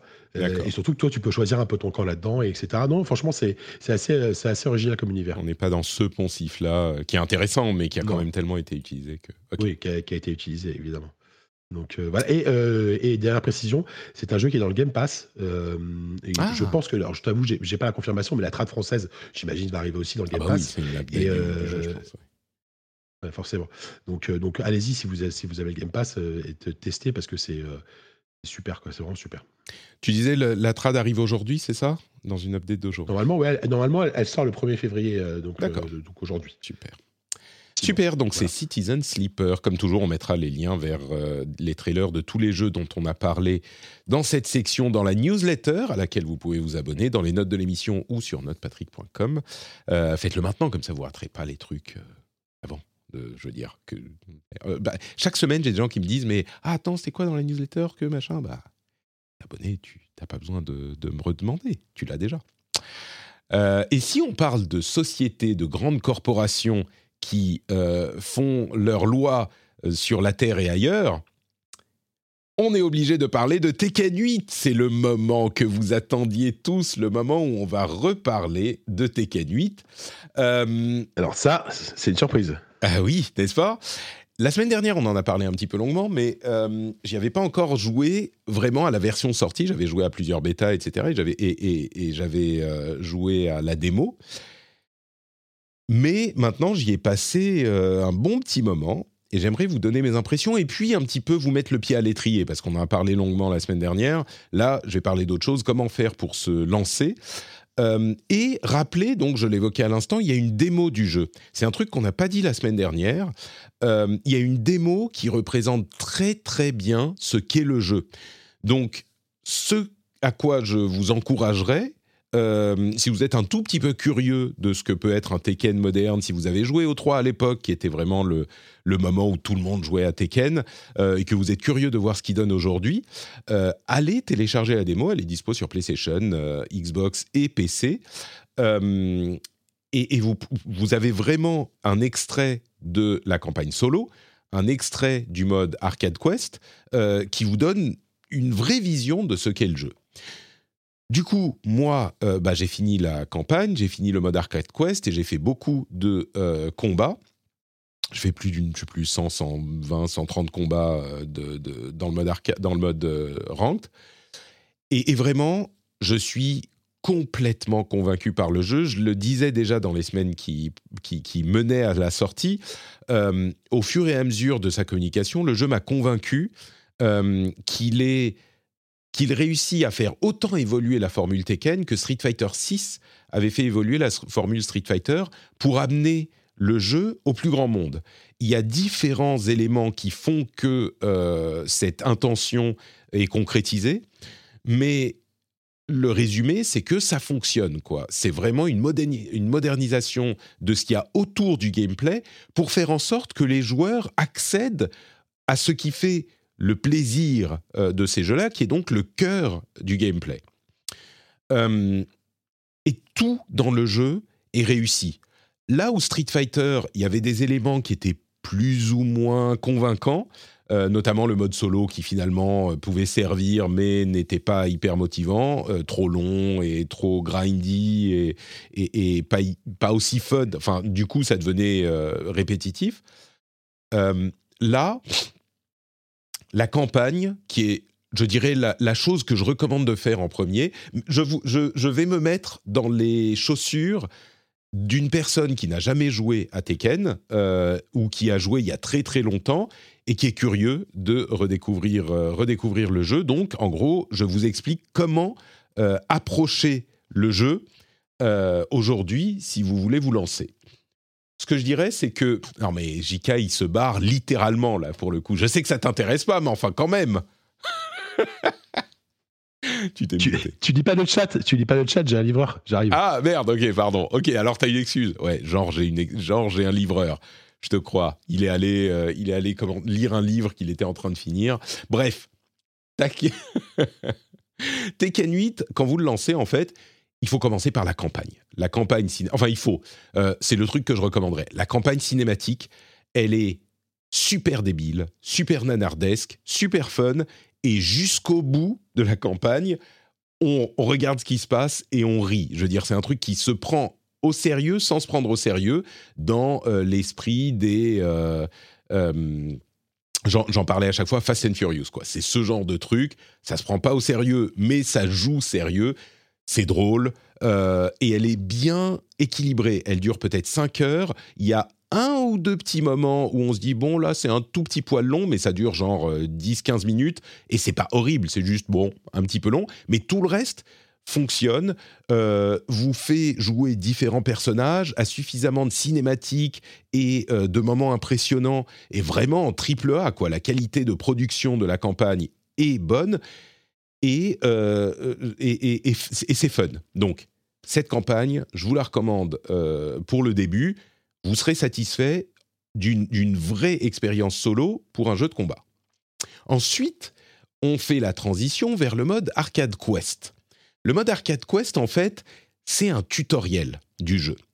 Il, il n'est pas.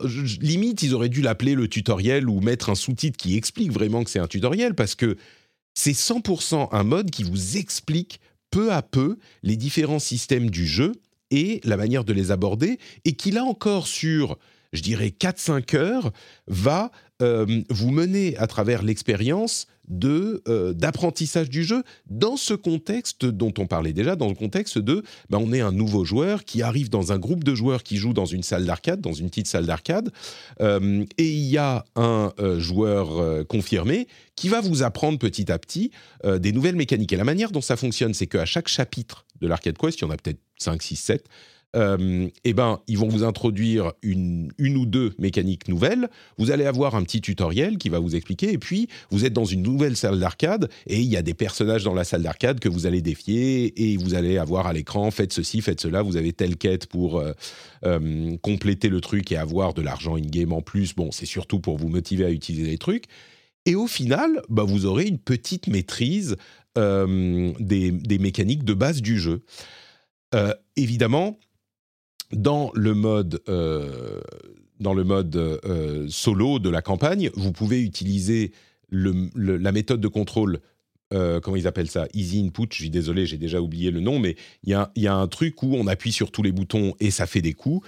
Et vous pouvez tout à fait utiliser ça dans la campagne solo.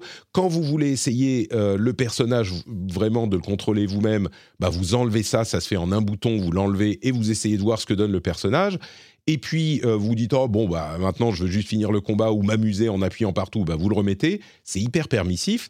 Là dans le mode arcade quest, bah bon ah, on n'utilise pas le mode super facile, euh, on apprend à jouer et pour apprendre les mécaniques.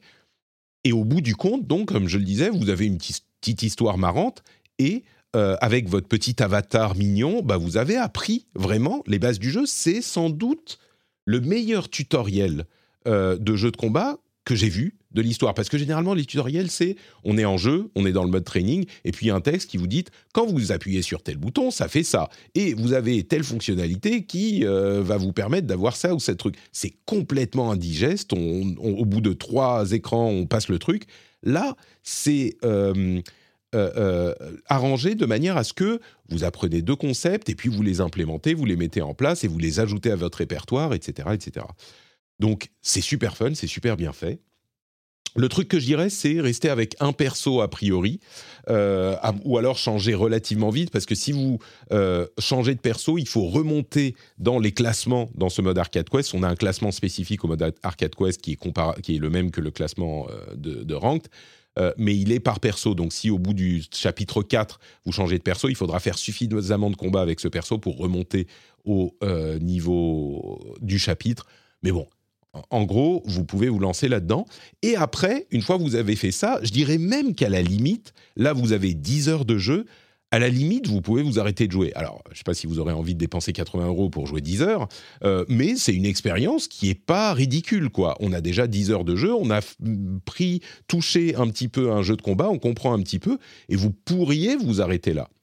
Si euh, vous voulez jouer au jeu de combat pour de vrai, vous pouvez ensuite aller en ranked ou en practice ou en tout ça, ou en Fight Lounge. Fight Lounge, c'est quoi? C'est l'équivalent du Battle Hub de Street Fighter 6, qui est une sorte de salle d'arcade euh, et qui est pas mal faite du tout en fait. C'est une grande zone euh, de parc d'amusement avec plusieurs éléments. Un endroit où on va aller customiser notre avatar parce qu'on se balade dans cette grande zone en avatar, en petit avatar mignon là un endroit pareil où on va customiser, on va pouvoir choisir de customiser ses personnages du jeu. Genre si on choisit de jouer, je sais pas, Kazuya par exemple, euh, qui est mon personnage, ben on va pouvoir lui mettre des chapeaux marrants, euh, des costumes euh, bizarres, des chaussures rigolotes, etc.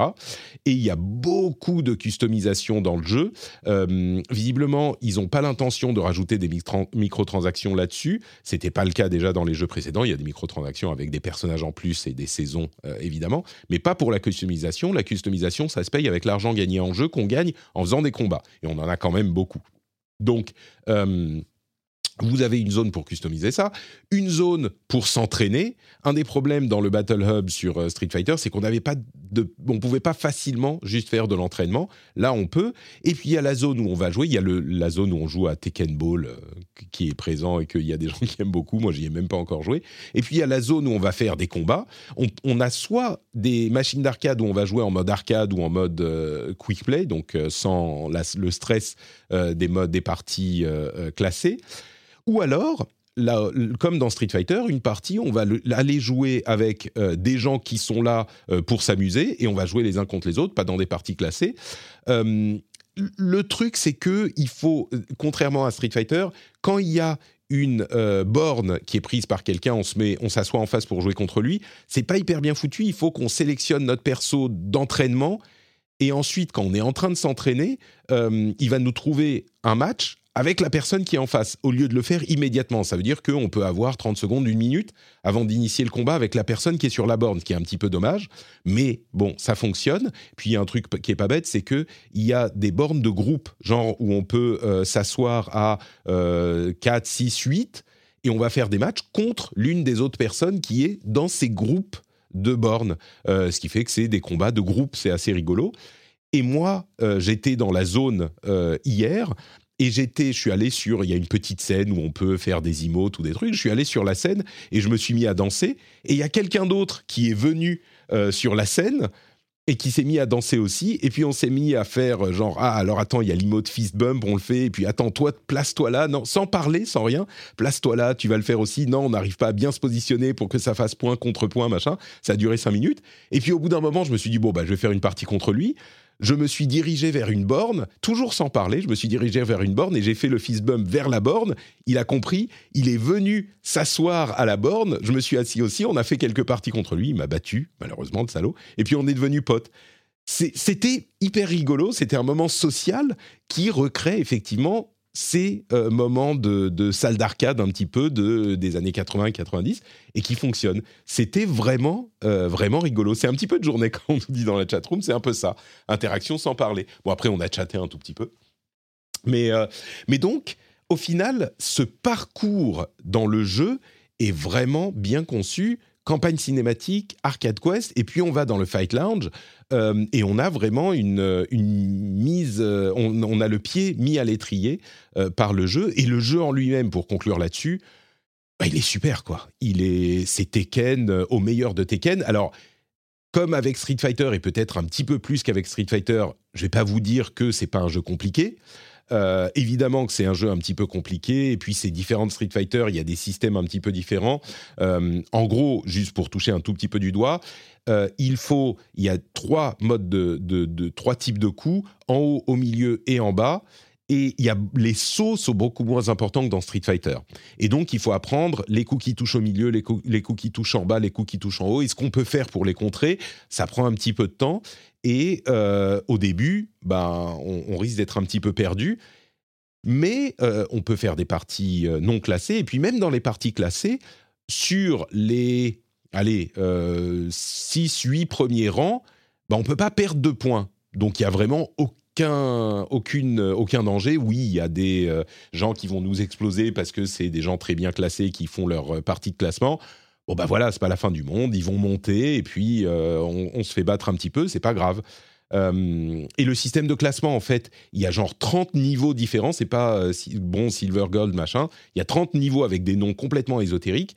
Donc on sait pas exactement là où on est placé, mais en même temps, du coup, on n'a pas l'impression d'être un pauvre bronze ou iron tout pourri euh, qui est super mauvais. On se dit, bon, bah, c'est juste un nom bizarre. Donc ça contribue au sentiment de, bah, c'est pas grave, on, on joue un petit peu. Et quand on réussit à maîtriser le truc, c'est fun. Et euh, Tekken, vraiment, c'est un jeu où on peut très facilement avoir très vite des coups hyper badass et hyper fun. Et les nouveaux systèmes permettent très facilement de faire ça aussi. Euh, il y a des coups qui se font assez automatiquement en appuyant sur un bouton. Euh, il y a plusieurs types de coups différents qui peuvent initier au combo en plus. Donc, même dans le gameplay lui-même, euh, l'apprentissage est facile, ou facilité, on va dire. Et ensuite, bon, bah, on rentre dans le, fun des jeux de combat, qui est de maîtriser un petit peu mieux le truc, comprendre les techniques des adversaires, comprendre ses propres techniques, etc. etc. Et ça fonctionne super bien. Euh, J'y ai passé beaucoup de temps déjà, et je compte y passer encore beaucoup de temps. Donc, euh, venez sur le Discord si vous voulez, on a un channel Tekken dans le forum. Euh, et ce que je dirais, c'est au minimum, si vous êtes un peu intrigué, essayez la démo. Venez poser des questions si vous avez des questions dans le channel euh, du forum du, Discord et on sera heureux de vous aider. De vous aider. Et je vais mettre aussi dans euh, la newsletter une, une vidéo d'introduction aux, débutants de Rufflemonger, qui est un créateur YouTube qui fait très bien ça et, qui vous expliquera un petit peu les bases. Faites ça, vous pouvez la regarder après avoir fait le mode, euh, le mode arcade ou après avoir fait la démo ou même après avoir acheté le jeu. Euh, ça pourra vous aider, ça sera dans la newsletter. J'espère que je vous ai donné un petit peu envie euh, de toucher du doigt Tekken comme c'était le cas avec Street Fighter. J'imagine qu'il touchera un petit peu moins de monde. Euh, mais je vous assure que c'est un jeu qui est euh, aussi bon, peut-être un poil moins grand public, mais qui est aussi bon que Street Fighter. Et vraiment, je m'y attendais pas. Vraiment, vraiment, je m'y attendais pas. Donc, euh, très, très agréablement surpris par, par Tekken 8. C'est vraiment une période faste pour les jeux de combat en ce moment. Enfin, depuis un an, quoi. Depuis Street Fighter, il y a eu Street Fighter, il y a eu Mortal Kombat 1, qui a pareil, a plutôt vachement plu. Il y a Tekken 8, il y a, il y a des jeux de combat un peu plus niche, mais c'est. Est-ce que c'est pas la meilleure période du jeu de combat, Patrick? Non, peut-être pas quand même. Alors écoute, bon bah dans les années 90, la grande époque, c'était quand même différent parce que les jeux de combat c'était le genre principal du jeu vidéo, on va dire. C'est le truc auquel tout le monde jouait. Euh, mais après cette période, oui, euh, c'est une période qu'on n'a pas connue depuis 15 ans, je dirais, euh, au moins, même plus. Attends, depuis 20 ans, on n'a pas connu de période aussi, aussi cool pour le jeu de combat, parce que tu mentionnes Street Fighter 6, évidemment, que tout le monde, dont tout le monde a entendu parler. Il y a Mortal Kombat qui était très bon, Mortal Kombat 1, bon, c'est pas mon, mon, style de jeu, mais, mais tout de même. Euh, même on peut remonter un petit peu et voir Smash Bros. Ultimate, qui est euh, la version que les fans de Smash Bros. ont enfin accepté d'adopter après Melee, même si évidemment euh, tout le monde continue à jouer à Melee. Enfin, il y a plein de gens qui continuent à jouer, mais, mais oui, donc entre Street, Street Mortal Kombat et Tekken, en six mois, parce qu'il est sorti en juin, Street, bon, six mois, huit mois, on a tous les, les piliers euh, du jeu de combat qui sont revenus au meilleur de leur forme et accessibles. Euh, ah non, c'est un truc, c'est un rêve que je vis éveillé là, tu vois, d'avoir des jeux de combat qui reviennent sur le devant de la scène. On, est bien conscient qu'ils euh, ils vont pas avoir la visibilité qu'ils avaient à l'époque, euh, mais au moins ils peuvent intéresser les gens, ils sont accessibles, ce qui n'était pas du tout le cas pendant de très longues années. J'insiste sur ce point parce que c'était difficile de, se lancer dans les jeux de combat quand ils étaient aussi arides qu'ils l'étaient à l'époque. Et, euh, oui, c'est complètement une renaissance à sa petite échelle euh, du jeu de combat. Et oui, ça fait très très plaisir. Quoi. Et ouais, je suis, content pour toi, tu vois. Eh, je suis content pour moi aussi. Euh, un jour, quand je serai de passage à Paris, je, te, je te forcerai à jouer à Tekken. Parce que tu sais. Carrément, tu Ah oui, non, mais ça sera, ça sera le, le, Je sais pas, je trouverai une menace à faire. Ou, genre un piège, tu sais. Genre, ouais, euh, Jika, euh, genre, je voudrais que euh, tu passes à la maison pour voir un, je sais pas, un Silent Hill 3. Tu vois, quoi? Oui, oui, oui, j'ai eu un truc. Et là, je te mets, tu vois tes quels. Tu dis, mais Dis-moi, c'est pas. Euh, non, non, je t'assure, c'est Silent Hill 3. Vas-y, appuie sur tous les boutons, tu vas voir, c'est cool. Ouais, tu vas voir. ok, je pense que ça se tente. Ça se tente. Euh, donc voilà pour euh, tous ces jeux-là. Et il y a des jeux qui sont sortis dont on n'a pas parlé, mais on va les évoquer dans la partie sur le reste de l'actu. Puisque vous n'êtes pas sans ignorer que Suicide Squad Kill the Justice League est euh, sorti également il y a euh, quelques jours de ça. Et franchement, je, je, je sais pas quoi vous en dire. Ça Euh, sent pas bon quand même. hein. alors, c'est compliqué Enfin, parce que le, truc, c'est que ce qu'il faut préciser, c'est qu'il y a quasiment pas de test en ligne pour le moment. hein. Mm. Quasiment, quasiment aucun test n'est sorti. Donc, euh, exactement. déjà, c'est bizarre. Mais Ouais. c'est ça, c'est que en fait le jeu est sorti en early access pour les gens qui payent euh, 250 000 euros ouais. le, le lundi, je crois, lundi soir. Euh, là, on est jeudi. Les journalistes n'avaient pas reçu de copie du jeu avant la sortie en early access. Ils l'ont reçu au moment de la sortie en early access, ce qui est déjà pas très bon signe du tout. C'est clair. Et euh, généralement, les studios font ça quand ils veulent pas que euh, les mauvaises reviews euh, ne- ne- n'impactent les ventes au moment de la sortie. Euh, et en plus de ça, le jour de la sortie, il y a eu un bug qui faisait qu'il y avait des joueurs qui rentraient en jeu et qui avaient déjà fini le jeu avant d'avoir commencé à jouer. Donc ils ont euh, euh, fermé les serveurs et on pouvait pas jouer au jeu en fait pendant plusieurs En fait, heures. c'est un, jeu, ouais, c'est un jeu où tu, c'est un jeu euh, online uniquement. Enfin, pas online, mais tu dois te connecter à Internet pour y jouer. C'est ça. Déjà, euh, si le serveur marche pas, bah oui. Et du coup, euh, les gens pouvaient pas jouer. Donc on commence un petit peu à avoir les premières impressions, les premières reviews qui arrivent maintenant, 3-4 jours après. Mais euh, le contexte du jeu étant, bah, c'est le jeu de Rocksteady qui a fait la série des Arkham, euh, qui est hautement regardé comme un excellent studio, sauf que là, on a vraiment l'impression que Warner Brothers a voulu faire en- rentrer au forceps le jeu service dans ce jeu-là, et qu'il a été conçu comme un jeu service avant tout, euh, et qu'ils ont ensuite euh, mis autour un jeu solo qui est, selon les premiers échos qu'on a, soit honteux, soit étonnamment pas mauvais. euh, mais répétitif parce qu'on fait des missions de jeu service quoi. Donc on joue on peut jouer l'un des quatre personnages de la Suicide Squad de ce jeu qui sont donc Harley Quinn, King Shark, Deadshot et Captain Boomerang euh, qui ont des moyens de se déplacer hyper évolués dans l'univers du jeu. On est dans Metropolis et c'est la suite directe euh, des jeux Arkham. Sauf que ça n'a plus rien à voir. Le Batman d'Arkham est là, mais il a été euh, pris et transformé par Brainiac, qui a comment dire, qui a transformé la Justice League en méchant. Et nous, on est les Suicide Squad et on doit les tuer la Justice League, c'est-à-dire euh, Superman, euh, Batman, Batman. Wonder Woman, euh, Green Lantern et Flash. On doit les tuer. Et on est juste des couillons. Et c'est ça qui est censé être marrant. C'est que bah, on est les couillons de la Justice League, on doit tuer, tuer ces dieux, quoi. Sauf que visiblement, dans l'histoire, bah, tu leur tires dessus pour les tuer. Donc, ok. C'est pas qu'il y a des trucs malins sur les méthodes de machin. J'ai joué au jeu. Euh, je peux en parler maintenant, je pense, dans, un, dans une bêta euh, fermée, NDA machin. Et franchement, j'en suis ressorti pas catastrophé. Parce que le- le- les systèmes du jeu sont intéressants. Le gameplay est étonnant. Euh, le, le traversal, donc les déplacements dans ces univers hyper verticaux, hyper espacés, fonctionnent et sont intéressants à jouer. C'est-à-dire qu'il y a des boutons sur lesquels appuyer, des trucs à faire pour se déplacer qui sont fun, vraiment. Les combats en eux-mêmes, bah, il y a l'expertise de Rocksteady sur les combats d'Arkham, qu'ils évolu- qu'ils font évoluer un petit peu. C'est assez fun. Maintenant, euh, ce qui me posait question, c'était est-ce que tu peux, euh, sur la longueur, en faire un jeu service? Parce que l'environnement, bah, c'est un petit peu toujours la même chose. Tu as des immeubles, tu as des rues, tu as des machins et des ennemis qui se ressemblent tous, comme dans tous les jeux services. Euh, et il faut les enchaîner et enchaîner les, les différents events et les différentes missions. Maintenant, protège ça, maintenant, tue autant de gens, maintenant, résiste à des vagues, machin. C'est toujours la même chose.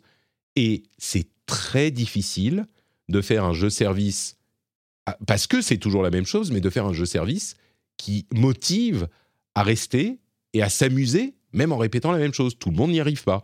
Euh, évidemment, des jeux comme euh, euh, World of Warcraft ou Destiny y arrivent bien, mais c'est pas facile.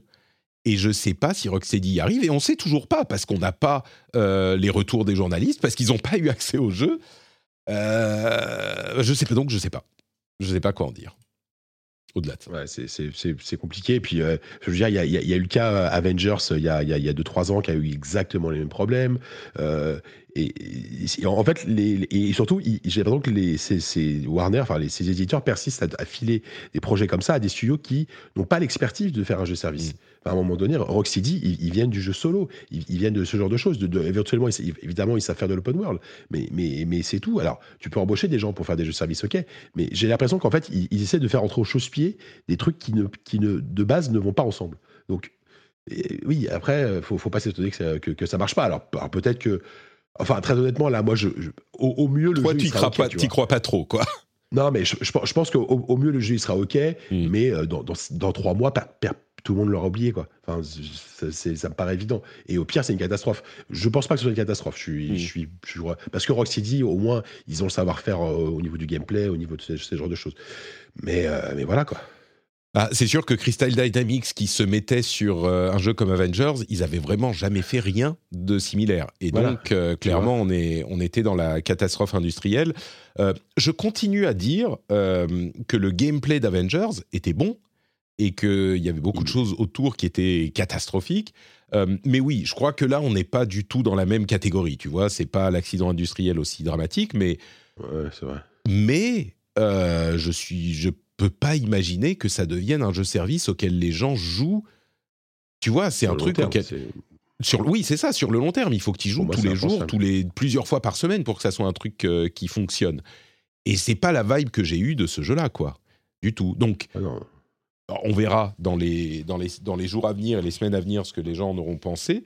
Euh, je crois, comme toi, que la campagne risque d'être sympatoche, mais, mais rappelons-le, on est dans une, euh, dans une période où un jeu bon n'est pas assez bon pour qu'on y consacre le peu de temps qu'on a sur cette terre. Tu vois, il y a tellement de jeux exceptionnels Ouais, euh, mais pour nous convaincre, il faut que, ce- que Justice League soit. Même moi, je l'ai pas acheté parce que j'étais là, je, je me disais, mais attends, euh, on ne sait pas ce qui se passe. Euh, En plus, il y a eu presque, il y a eu la- une communication bizarre. Ils montraient pas de quoi. Enfin, Ah ouais, j'ai vu quasiment toutes les vidéos de présentation. Il y en avait qui duraient genre 10 minutes. euh, il y en a eu 4 ou 5 le dernier mois. J'ai pas vraiment eu de, de compréhension précise de ce qu'était le jeu et j'ai déjà été mordu par Avengers, donc. euh, Tu m'étonnes. Tu m'étonnes.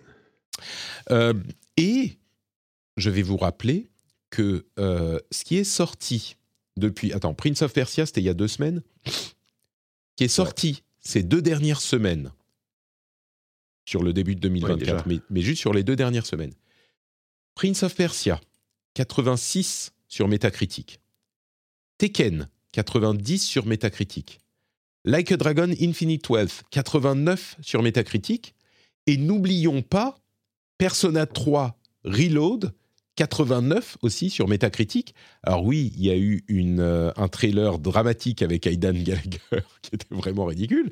Mais bon, pour les fans, tu vois, les gens... C'est pour ça que je dis, en fait, jusqu'à 2022, euh, un jeu pour te convaincre de passer du temps dessus, genre sur les 3-4 années de 2020 à 2022, de 2018 à 2022, il fallait qu'un jeu, il suffisait pas qu'il soit très bon, il fallait qu'il soit excellent pour qu'il te convainque de passer du, du temps dessus. Aujourd'hui, on est passé dans une autre phase où il faut pas juste que le jeu soit excellent, il faut qu'il soit excellent et qu'il soit en plus le genre de jeu que, qui t'intéresse, qu'il soit genre de jeu qui, qui sont fun parce qu'il y a des jeux excellents dans tous les genres. Et en l'occurrence, bah, quelqu'un qui est intéressé par les Persona ou par les JRPG, il voit plus rien de tout ce qui se passe ailleurs. Il doit déjà choisir comment consacrer son temps entre Like a Dragon et Persona 3. Il n'y a pas le temps d'aller voir euh, des Tekken, des Prince of Persia et certainement pas des Suicide Squad. Donc, euh, bon. C'est bien, mais ça complique les choses. Bah oui, c'est ça. En fait, c'est- sur sur des jeux où tu sais que de toute façon, ton investissement minimum, c'est euh, 20, 30 heures, 40 heures, je parle de Suicide Squad par exemple, bah, c'est- c'est c'est mort. Enfin, tu vois, à la limite, tu, tu- tu sais que c'est un jeu court et que tu, tu veux l'essayer, pourquoi pas. Mais là, c'est pas, c'est c'est Ouais. pas, c'est pas viable, quoi. Et on parle même pas des jeux qui arrivent, comme on nous dit dans la chatroom, il y a FF7 Rebirth. donc, Oui. euh, Dra- dra- Et, et rien qu'en mars, il fait- février, il y a FF7, en mars, il y a Dragon's Dogma et, euh, le, et Rise of the Ronin. Enfin, Ouais. C'est pas des petits jeux, tu vois. C'est pas des jeux qui, qui se finissent en 15 heures, quoi. Bon. On va évoquer rapidement euh, ce, cette. Alors, je ne sais pas si on peut dire une rumeur. Oui, c'est une rumeur euh, de la taille de l'écran de la Switch 2. Euh, dont beaucoup de, de, publications ont parlé comme une rumeur établie par un analyste qui aurait eu des informations de l'industrie. Je suis pas sûr que ça soit le cas parce que ils disent la Switch 2 aura un écran de 8 pouces, ce qui est plus grand que la Switch 1 et ce qui ferait grossir la taille de la console. Euh, la Switch 2 serait plus grosse que la Switch 1. Le truc, c'est que on sait qu'il y aura un écran LCD et pas OLED, mais je crois pas parce que Sharp a dit ils vont euh, filer des écrans LCD pour euh, une console qui arrive, donc on sait bien de, quoi- qui il s'agit. Mais la taille, euh, j'ai l'impression que c'est plus l'analyse qui dit ça va sans doute être 8 pouces qu'une information qu'ils ont eue par des back-channels de Sharp. Donc je le mentionne parce que tout le monde en a parlé, mais je suis pas sûr de la fiabilité de l'idée que ça fasse 8 pouces parce que 8 pouces c'est gros. hein. Euh, je crois que la, Switch faisait euh, genre le, le, le- comment dire la base de la Switch. Euh, c'est ne peut pas faire tenir un écran de 8 pouces.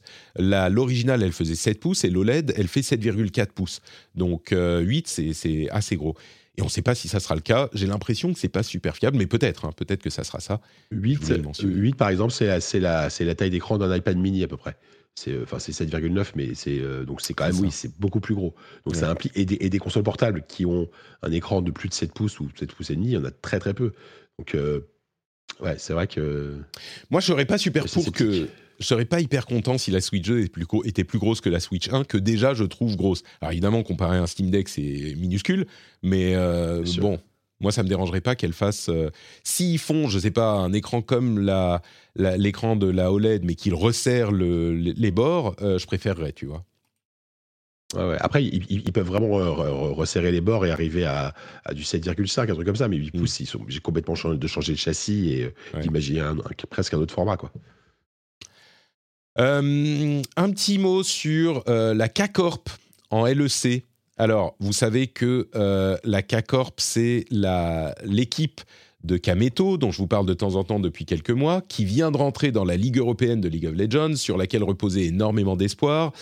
Il se trouve qu'ils ont perdu leurs six premiers matchs, euh, ce qui les a complètement disqualifiés, même leurs sept premiers matchs, ce qui les a complètement disqualifiés euh, de, de- des playoffs, donc de la phase euh, suivante de la, session d'hiver de la Ligue. Et c'est assez notable parce qu'il y avait beaucoup d'espoir qui reposait sur la K-Corp. Et ils avaient, ils avaient eu euh, un succès phénoménal dans les ligues inférieures euh, de League of Legends les années précédentes, donc tout le monde les attendait. Et là, ça a été vraiment la Bérésina. Euh, c'était, assez dramatique. Et c'était déprimant, quoi, de voir les, espoirs de cette équipe qui est bonne, qui n'arrivait pas à transformer en- en- sur la vraie scène. Et c'est d'autant plus ironique que à partir du moment où ils étaient 100% disqualifiés, donc après ces sept euh, matchs qu'ils ont perdus, euh, même contre, alors contre des bonnes équipes et contre des, équipes qui étaient a priori moins bonnes, eh ben, il restait deux matchs la semaine dernière. Eh ben, les deux matchs, quand ils étaient complètement disqualifiés et qu'il n'y avait plus de chance d'accéder aux playoffs, eh ben, ils les ont gagnés. Et ils les ont gagnés même contre des équipes qui étaient bien meilleures qu'elles en théorie. Et ils les ont bien battus. Donc, c'est une situation qui est, enfin, qui a tous les, éléments euh, d'un film euh, fait dans, dans 10 ans sur euh, l'histoire de la K-Corp, mais c'est, c'est impressionnant.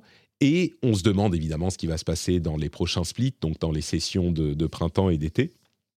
Il y a évidemment encore des chances d'arriver euh, dans des, de, monter euh, dans, la, dans la ligue et d'arriver dans les phases finales, hein, bien sûr, parce qu'il y a d'autres euh, possibilités, mais c'est une histoire qui est exactement, qui représente ce qui est intéressant dans l'e-sport, parce que c'est exactement la même chose que pour le sport, c'est les histoires de, de personnes et d'équipes et de relations et de drama, et pas de drama, mais de drame, de dramaturgie du truc. Euh, et je peux vous dire que nous, là encore, je parle souvent du Discord, mais on en parlait, on voyait les choses euh, se dérouler euh, dans le channel League of Legends et on se disait mais les pauvres là allez non là la première semaine on se disait bon premier combat perdu c'est normal ils sont trop forts deuxième combat bon mais le troisième ils vont le gagner. Ah merde ils l'ont perdu. Bon ok mais là la semaine prochaine ça va bien se passer. En plus en scrim dans les combats d'entraînement ils cassaient tout à la K-Corp ils arrivaient à battre tout le monde enfin c'est une histoire qui est qui s'écrit quoi et bien sûr, Kameto, l'un des fondateurs et le visage, on va dire, de la K-Corp, qui commentait au fur et à mesure et qui est, euh, qui est évidemment, enfin, la manière dont il le gère, c'est difficile, mais il réussit à rester aussi positif que possible. Il va travailler. Évidemment, par moments, il était déprimé. Enfin, c'est euh, c'est intéressant euh, à suivre. Je continuerai à vous raconter toutes ces histoires, mais on va voir comment ça va se passer. Là, l'histoire s'arrête pour la session d'hiver, de, le, Winter Split, et on verra ce qui se passe au, Spring Split dans, dans quelques temps. Mais, mais voilà, donc la K-Corp, malheureusement, n'a pas transformé. Je rappelle que les Worlds auront une composante en France euh, à l'automne prochain. Donc, euh, il y a encore une chose. C'est pas impossible hein, qu'ils arrivent au Worlds. C'est possible, c'est possible, on verra. Mais bon, c'est pas l'ambition de la première année, mais, euh, mais ça serait rigolo les quarts et demi-finales à euh, Paris, comme nous, rappelle, comme nous rappelle la chatroom. Bon, quelques sujets supplémentaires avant de conclure. tu veux qu'on parle un peu de Palworld? Je sens que tu n'es pas motivé pour parler de la CACORP. Donc, s'il te plaît, s'il te plaît, bah, s'il te plaît, moi j'attendais que ça de parler de Palworld. Donc, si, c'est pour en dire du mal, je suis d'accord. Mais écoute, mais bon, à part ça, je ne sais pas si, alors on peut en dire du mal si tu veux, mais 19 millions de joueurs. C'est fou. Moi, moi c'est enfin, c'est fou. Oui, c'est fou. Parce que c'est vraiment le truc inattendu. Alors là, tu vois, euh, personne, personne pouvait anticiper un truc pareil. Mais c'est invraisemblable. Je, je... Euh, qu'ils fassent des gros chiffres, on peut comprendre. Mais 19 millions Mais dans quel monde vit-on? Dans quel de, quoi parle-t-on? C'est un truc. Tu, sais, c'est le genre de chose qui n'a aucune chance d'arriver. 12 millions de joueurs sur Steam et 7 millions sur Game Pass, sur Xbox. C'est parce qu'il est, en, dans le. Pour un jeu vendu 30 euros, quoi, ouais. Pour un jeu vendu 30 euros en early access, euh, c'est dingue. C'est un phénomène comme il y en a parfois. Euh, mais 19 millions, je je comprends pas. Je, quel genre, quel jeu et, encore, on aurait pu dire, bah, c'est tout le monde sur Game Pass qui joue euh, parce que non, de loin, la plus grosse partie, c'est des gens qui l'ont payé sur Steam. Que se passe-t-il?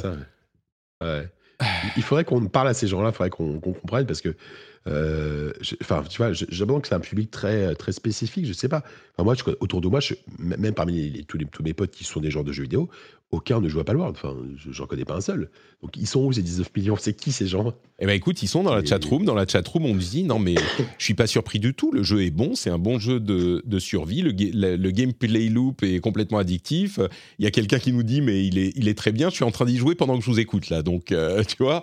C'est bon, bah voilà, on a trouvé. Et eh bah c'est la raison. Il est pas cher. Il y a une hype monumentale. Enfin une hype. Il y a un buzz monumental autour. Euh, voilà, ça s'explique. Et puis évidemment le fait que euh, le fun des Pokémon avec des flingues, euh, comme on en parlait la semaine dernière, évidemment. À, côté de ça, Enshrouded, qui est un autre jeu qui est sorti là il y a quasiment en même temps, ouais. Quasiment, pardon quasiment en même temps, il a fait un million. C'est pas rien, un million. Tu vois, mais euh, très bien, mais oui, mais bon, c'est sûr que par rapport à Palworld, euh, ça fait pas le figure. Merci, n'est-ce pas? Pas mal, pas mal. Tu vois, on fait ce qu'on peut. On est en fin d'émission là.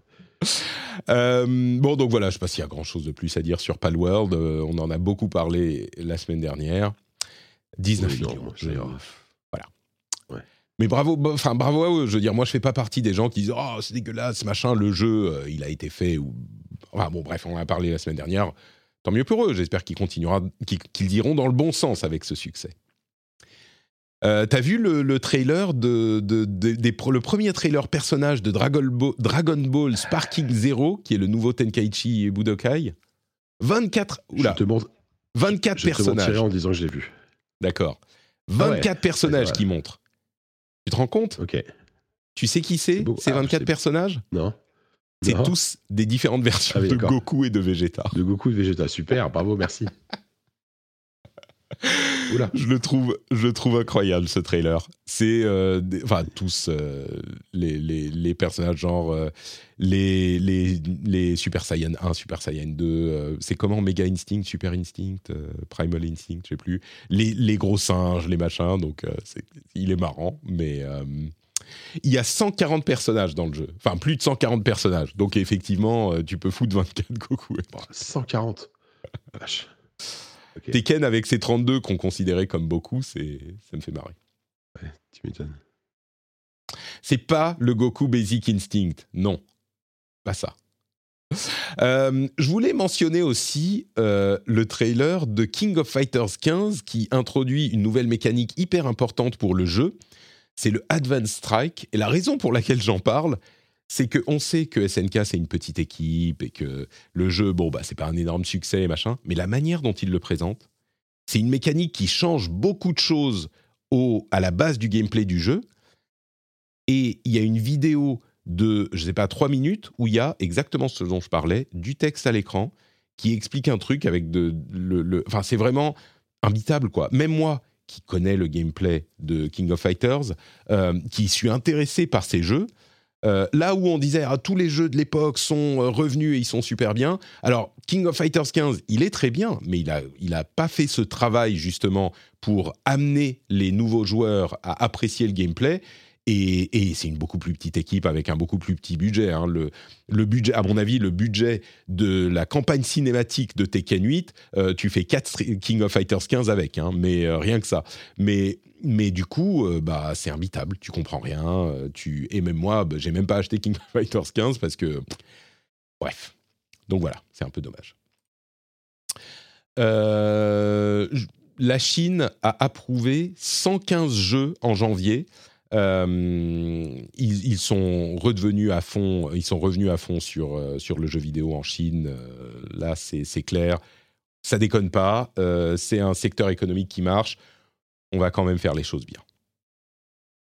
Euh, et aussi une autre info de l'industrie, Pokimane euh, par euh, Pokémon quitte Twitch, ou plus ou moins quitte Twitch. Elle fait plus du Twitch exclusif.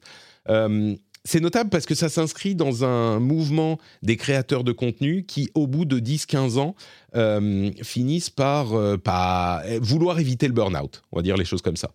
Et elle était une grosse créatrice de Twitch et elle dit euh, bon, je, me dirige vers d'autres choses. Elle continue à créer du contenu, elle fera du Twitch de temps en temps, mais tr- streamer euh, tous les jours ou 4 ou 3 ou 4 fois par jour, euh, tu peux le faire pendant 2, 3, 4, 5 ans quand tu te lances. Au bout d'un moment, tu peux plus continuer. Quoi. Donc, c'est encore un exemple. Et puis un dernier mot sur Ubisoft. Euh, D'abord, For Honor a 35 millions de joueurs. On parlait des jeux qui, qui réussissent sur le long terme. 35 millions de joueurs Voilà. pour For Honor. Ça, c'est un jeu service qui, qui a marché. Ah bah carrément. Et tu sais, For Honor, c'est un jeu qui à son lancement avait vraiment pas euh, vrai. réussi. hein.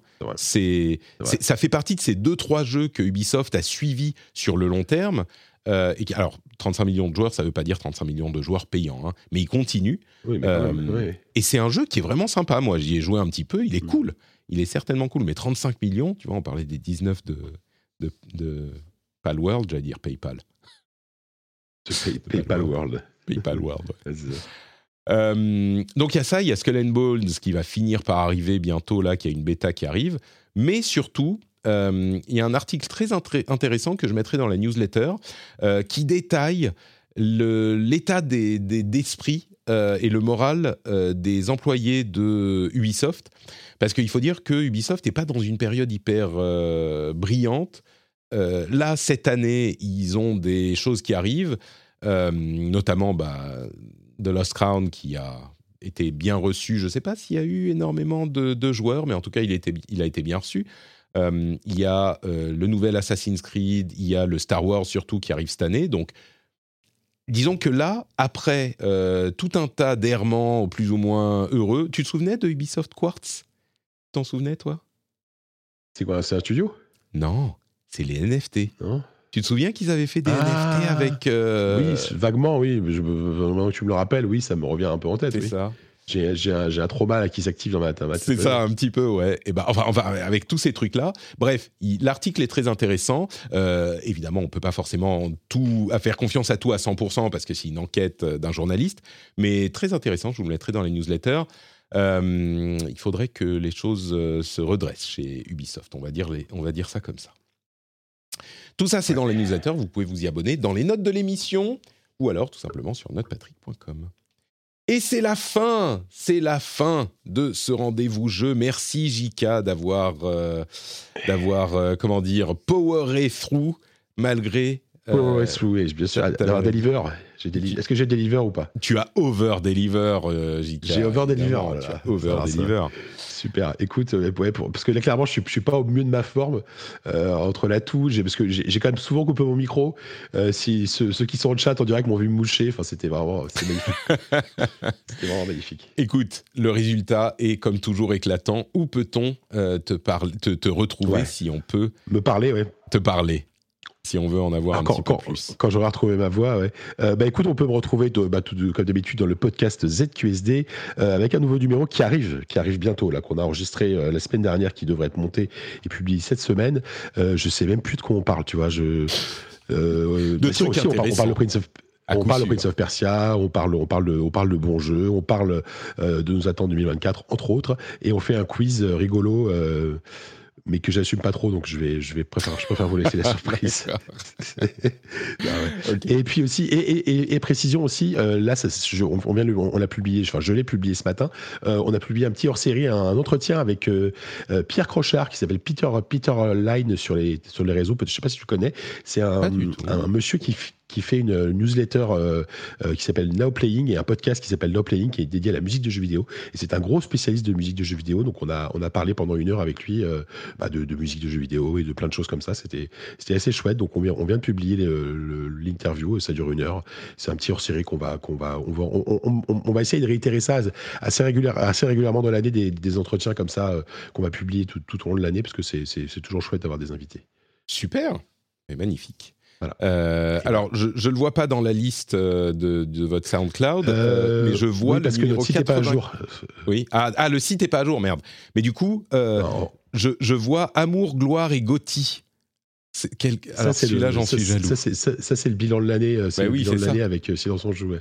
Ouais, du, du coup, ouais. non, mais il faut aller sur euh, Spotify. Deezer, euh, Apple, Apple Podcast, tout ça, il, il est là. Quoi. Par contre, ça, ça- ça, c'est, la, deuxième partie de, de l'émission. La, la- la première partie est chez Silence on joue.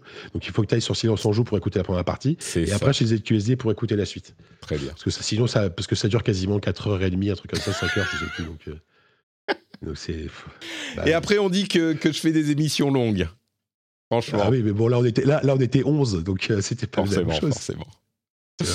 Super, merci Jika pour ma part. Vous savez, Là, c'est là, oui. là, là, à deux, on a fait deux heures quand même. hein. Oui, bah oui, bien sûr. Mais euh, tu sais, quand je suis là, forcément, dans mes émissions, euh, je suis souvent là, et donc ça dure. Ouais. Pour ma part, c'est Note Patrick un petit peu partout. Vous pouvez aller sur notepatrick.com pour les liens vers tout ce que je fais, y compris le Discord, y compris le Twitch, y compris euh, bah, la newsletter. Euh, et d'ailleurs, les liens sont dans les notes de l'émission, donc même pas besoin d'aller sur notepatrick.com.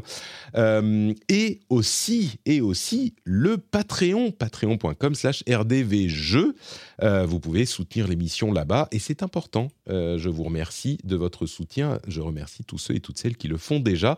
Patreon.com slash rdvjeux pour soutenir l'émission si euh, vous, le, vous pensez qu'elle a euh, une certaine qualité, si elle a une approche qui vous plaît, ou si vous, êtes content tout simplement de l'avoir dans votre, euh, dans votre flux de podcast. Vous vous dites, quand vous sortez de chez vous, vous dites Oh, il y a un rendez-vous jeu. Ah bah cool, je vais passer un bon moment dans les transports.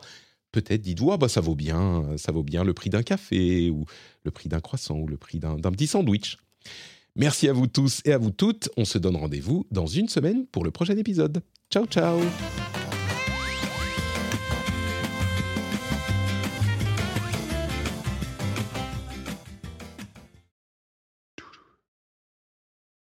Pourquoi t'as fait le bruit? Hi, I'm Kara Berry, host of Everyone's Business But Mine, and I am an all inclusive addict.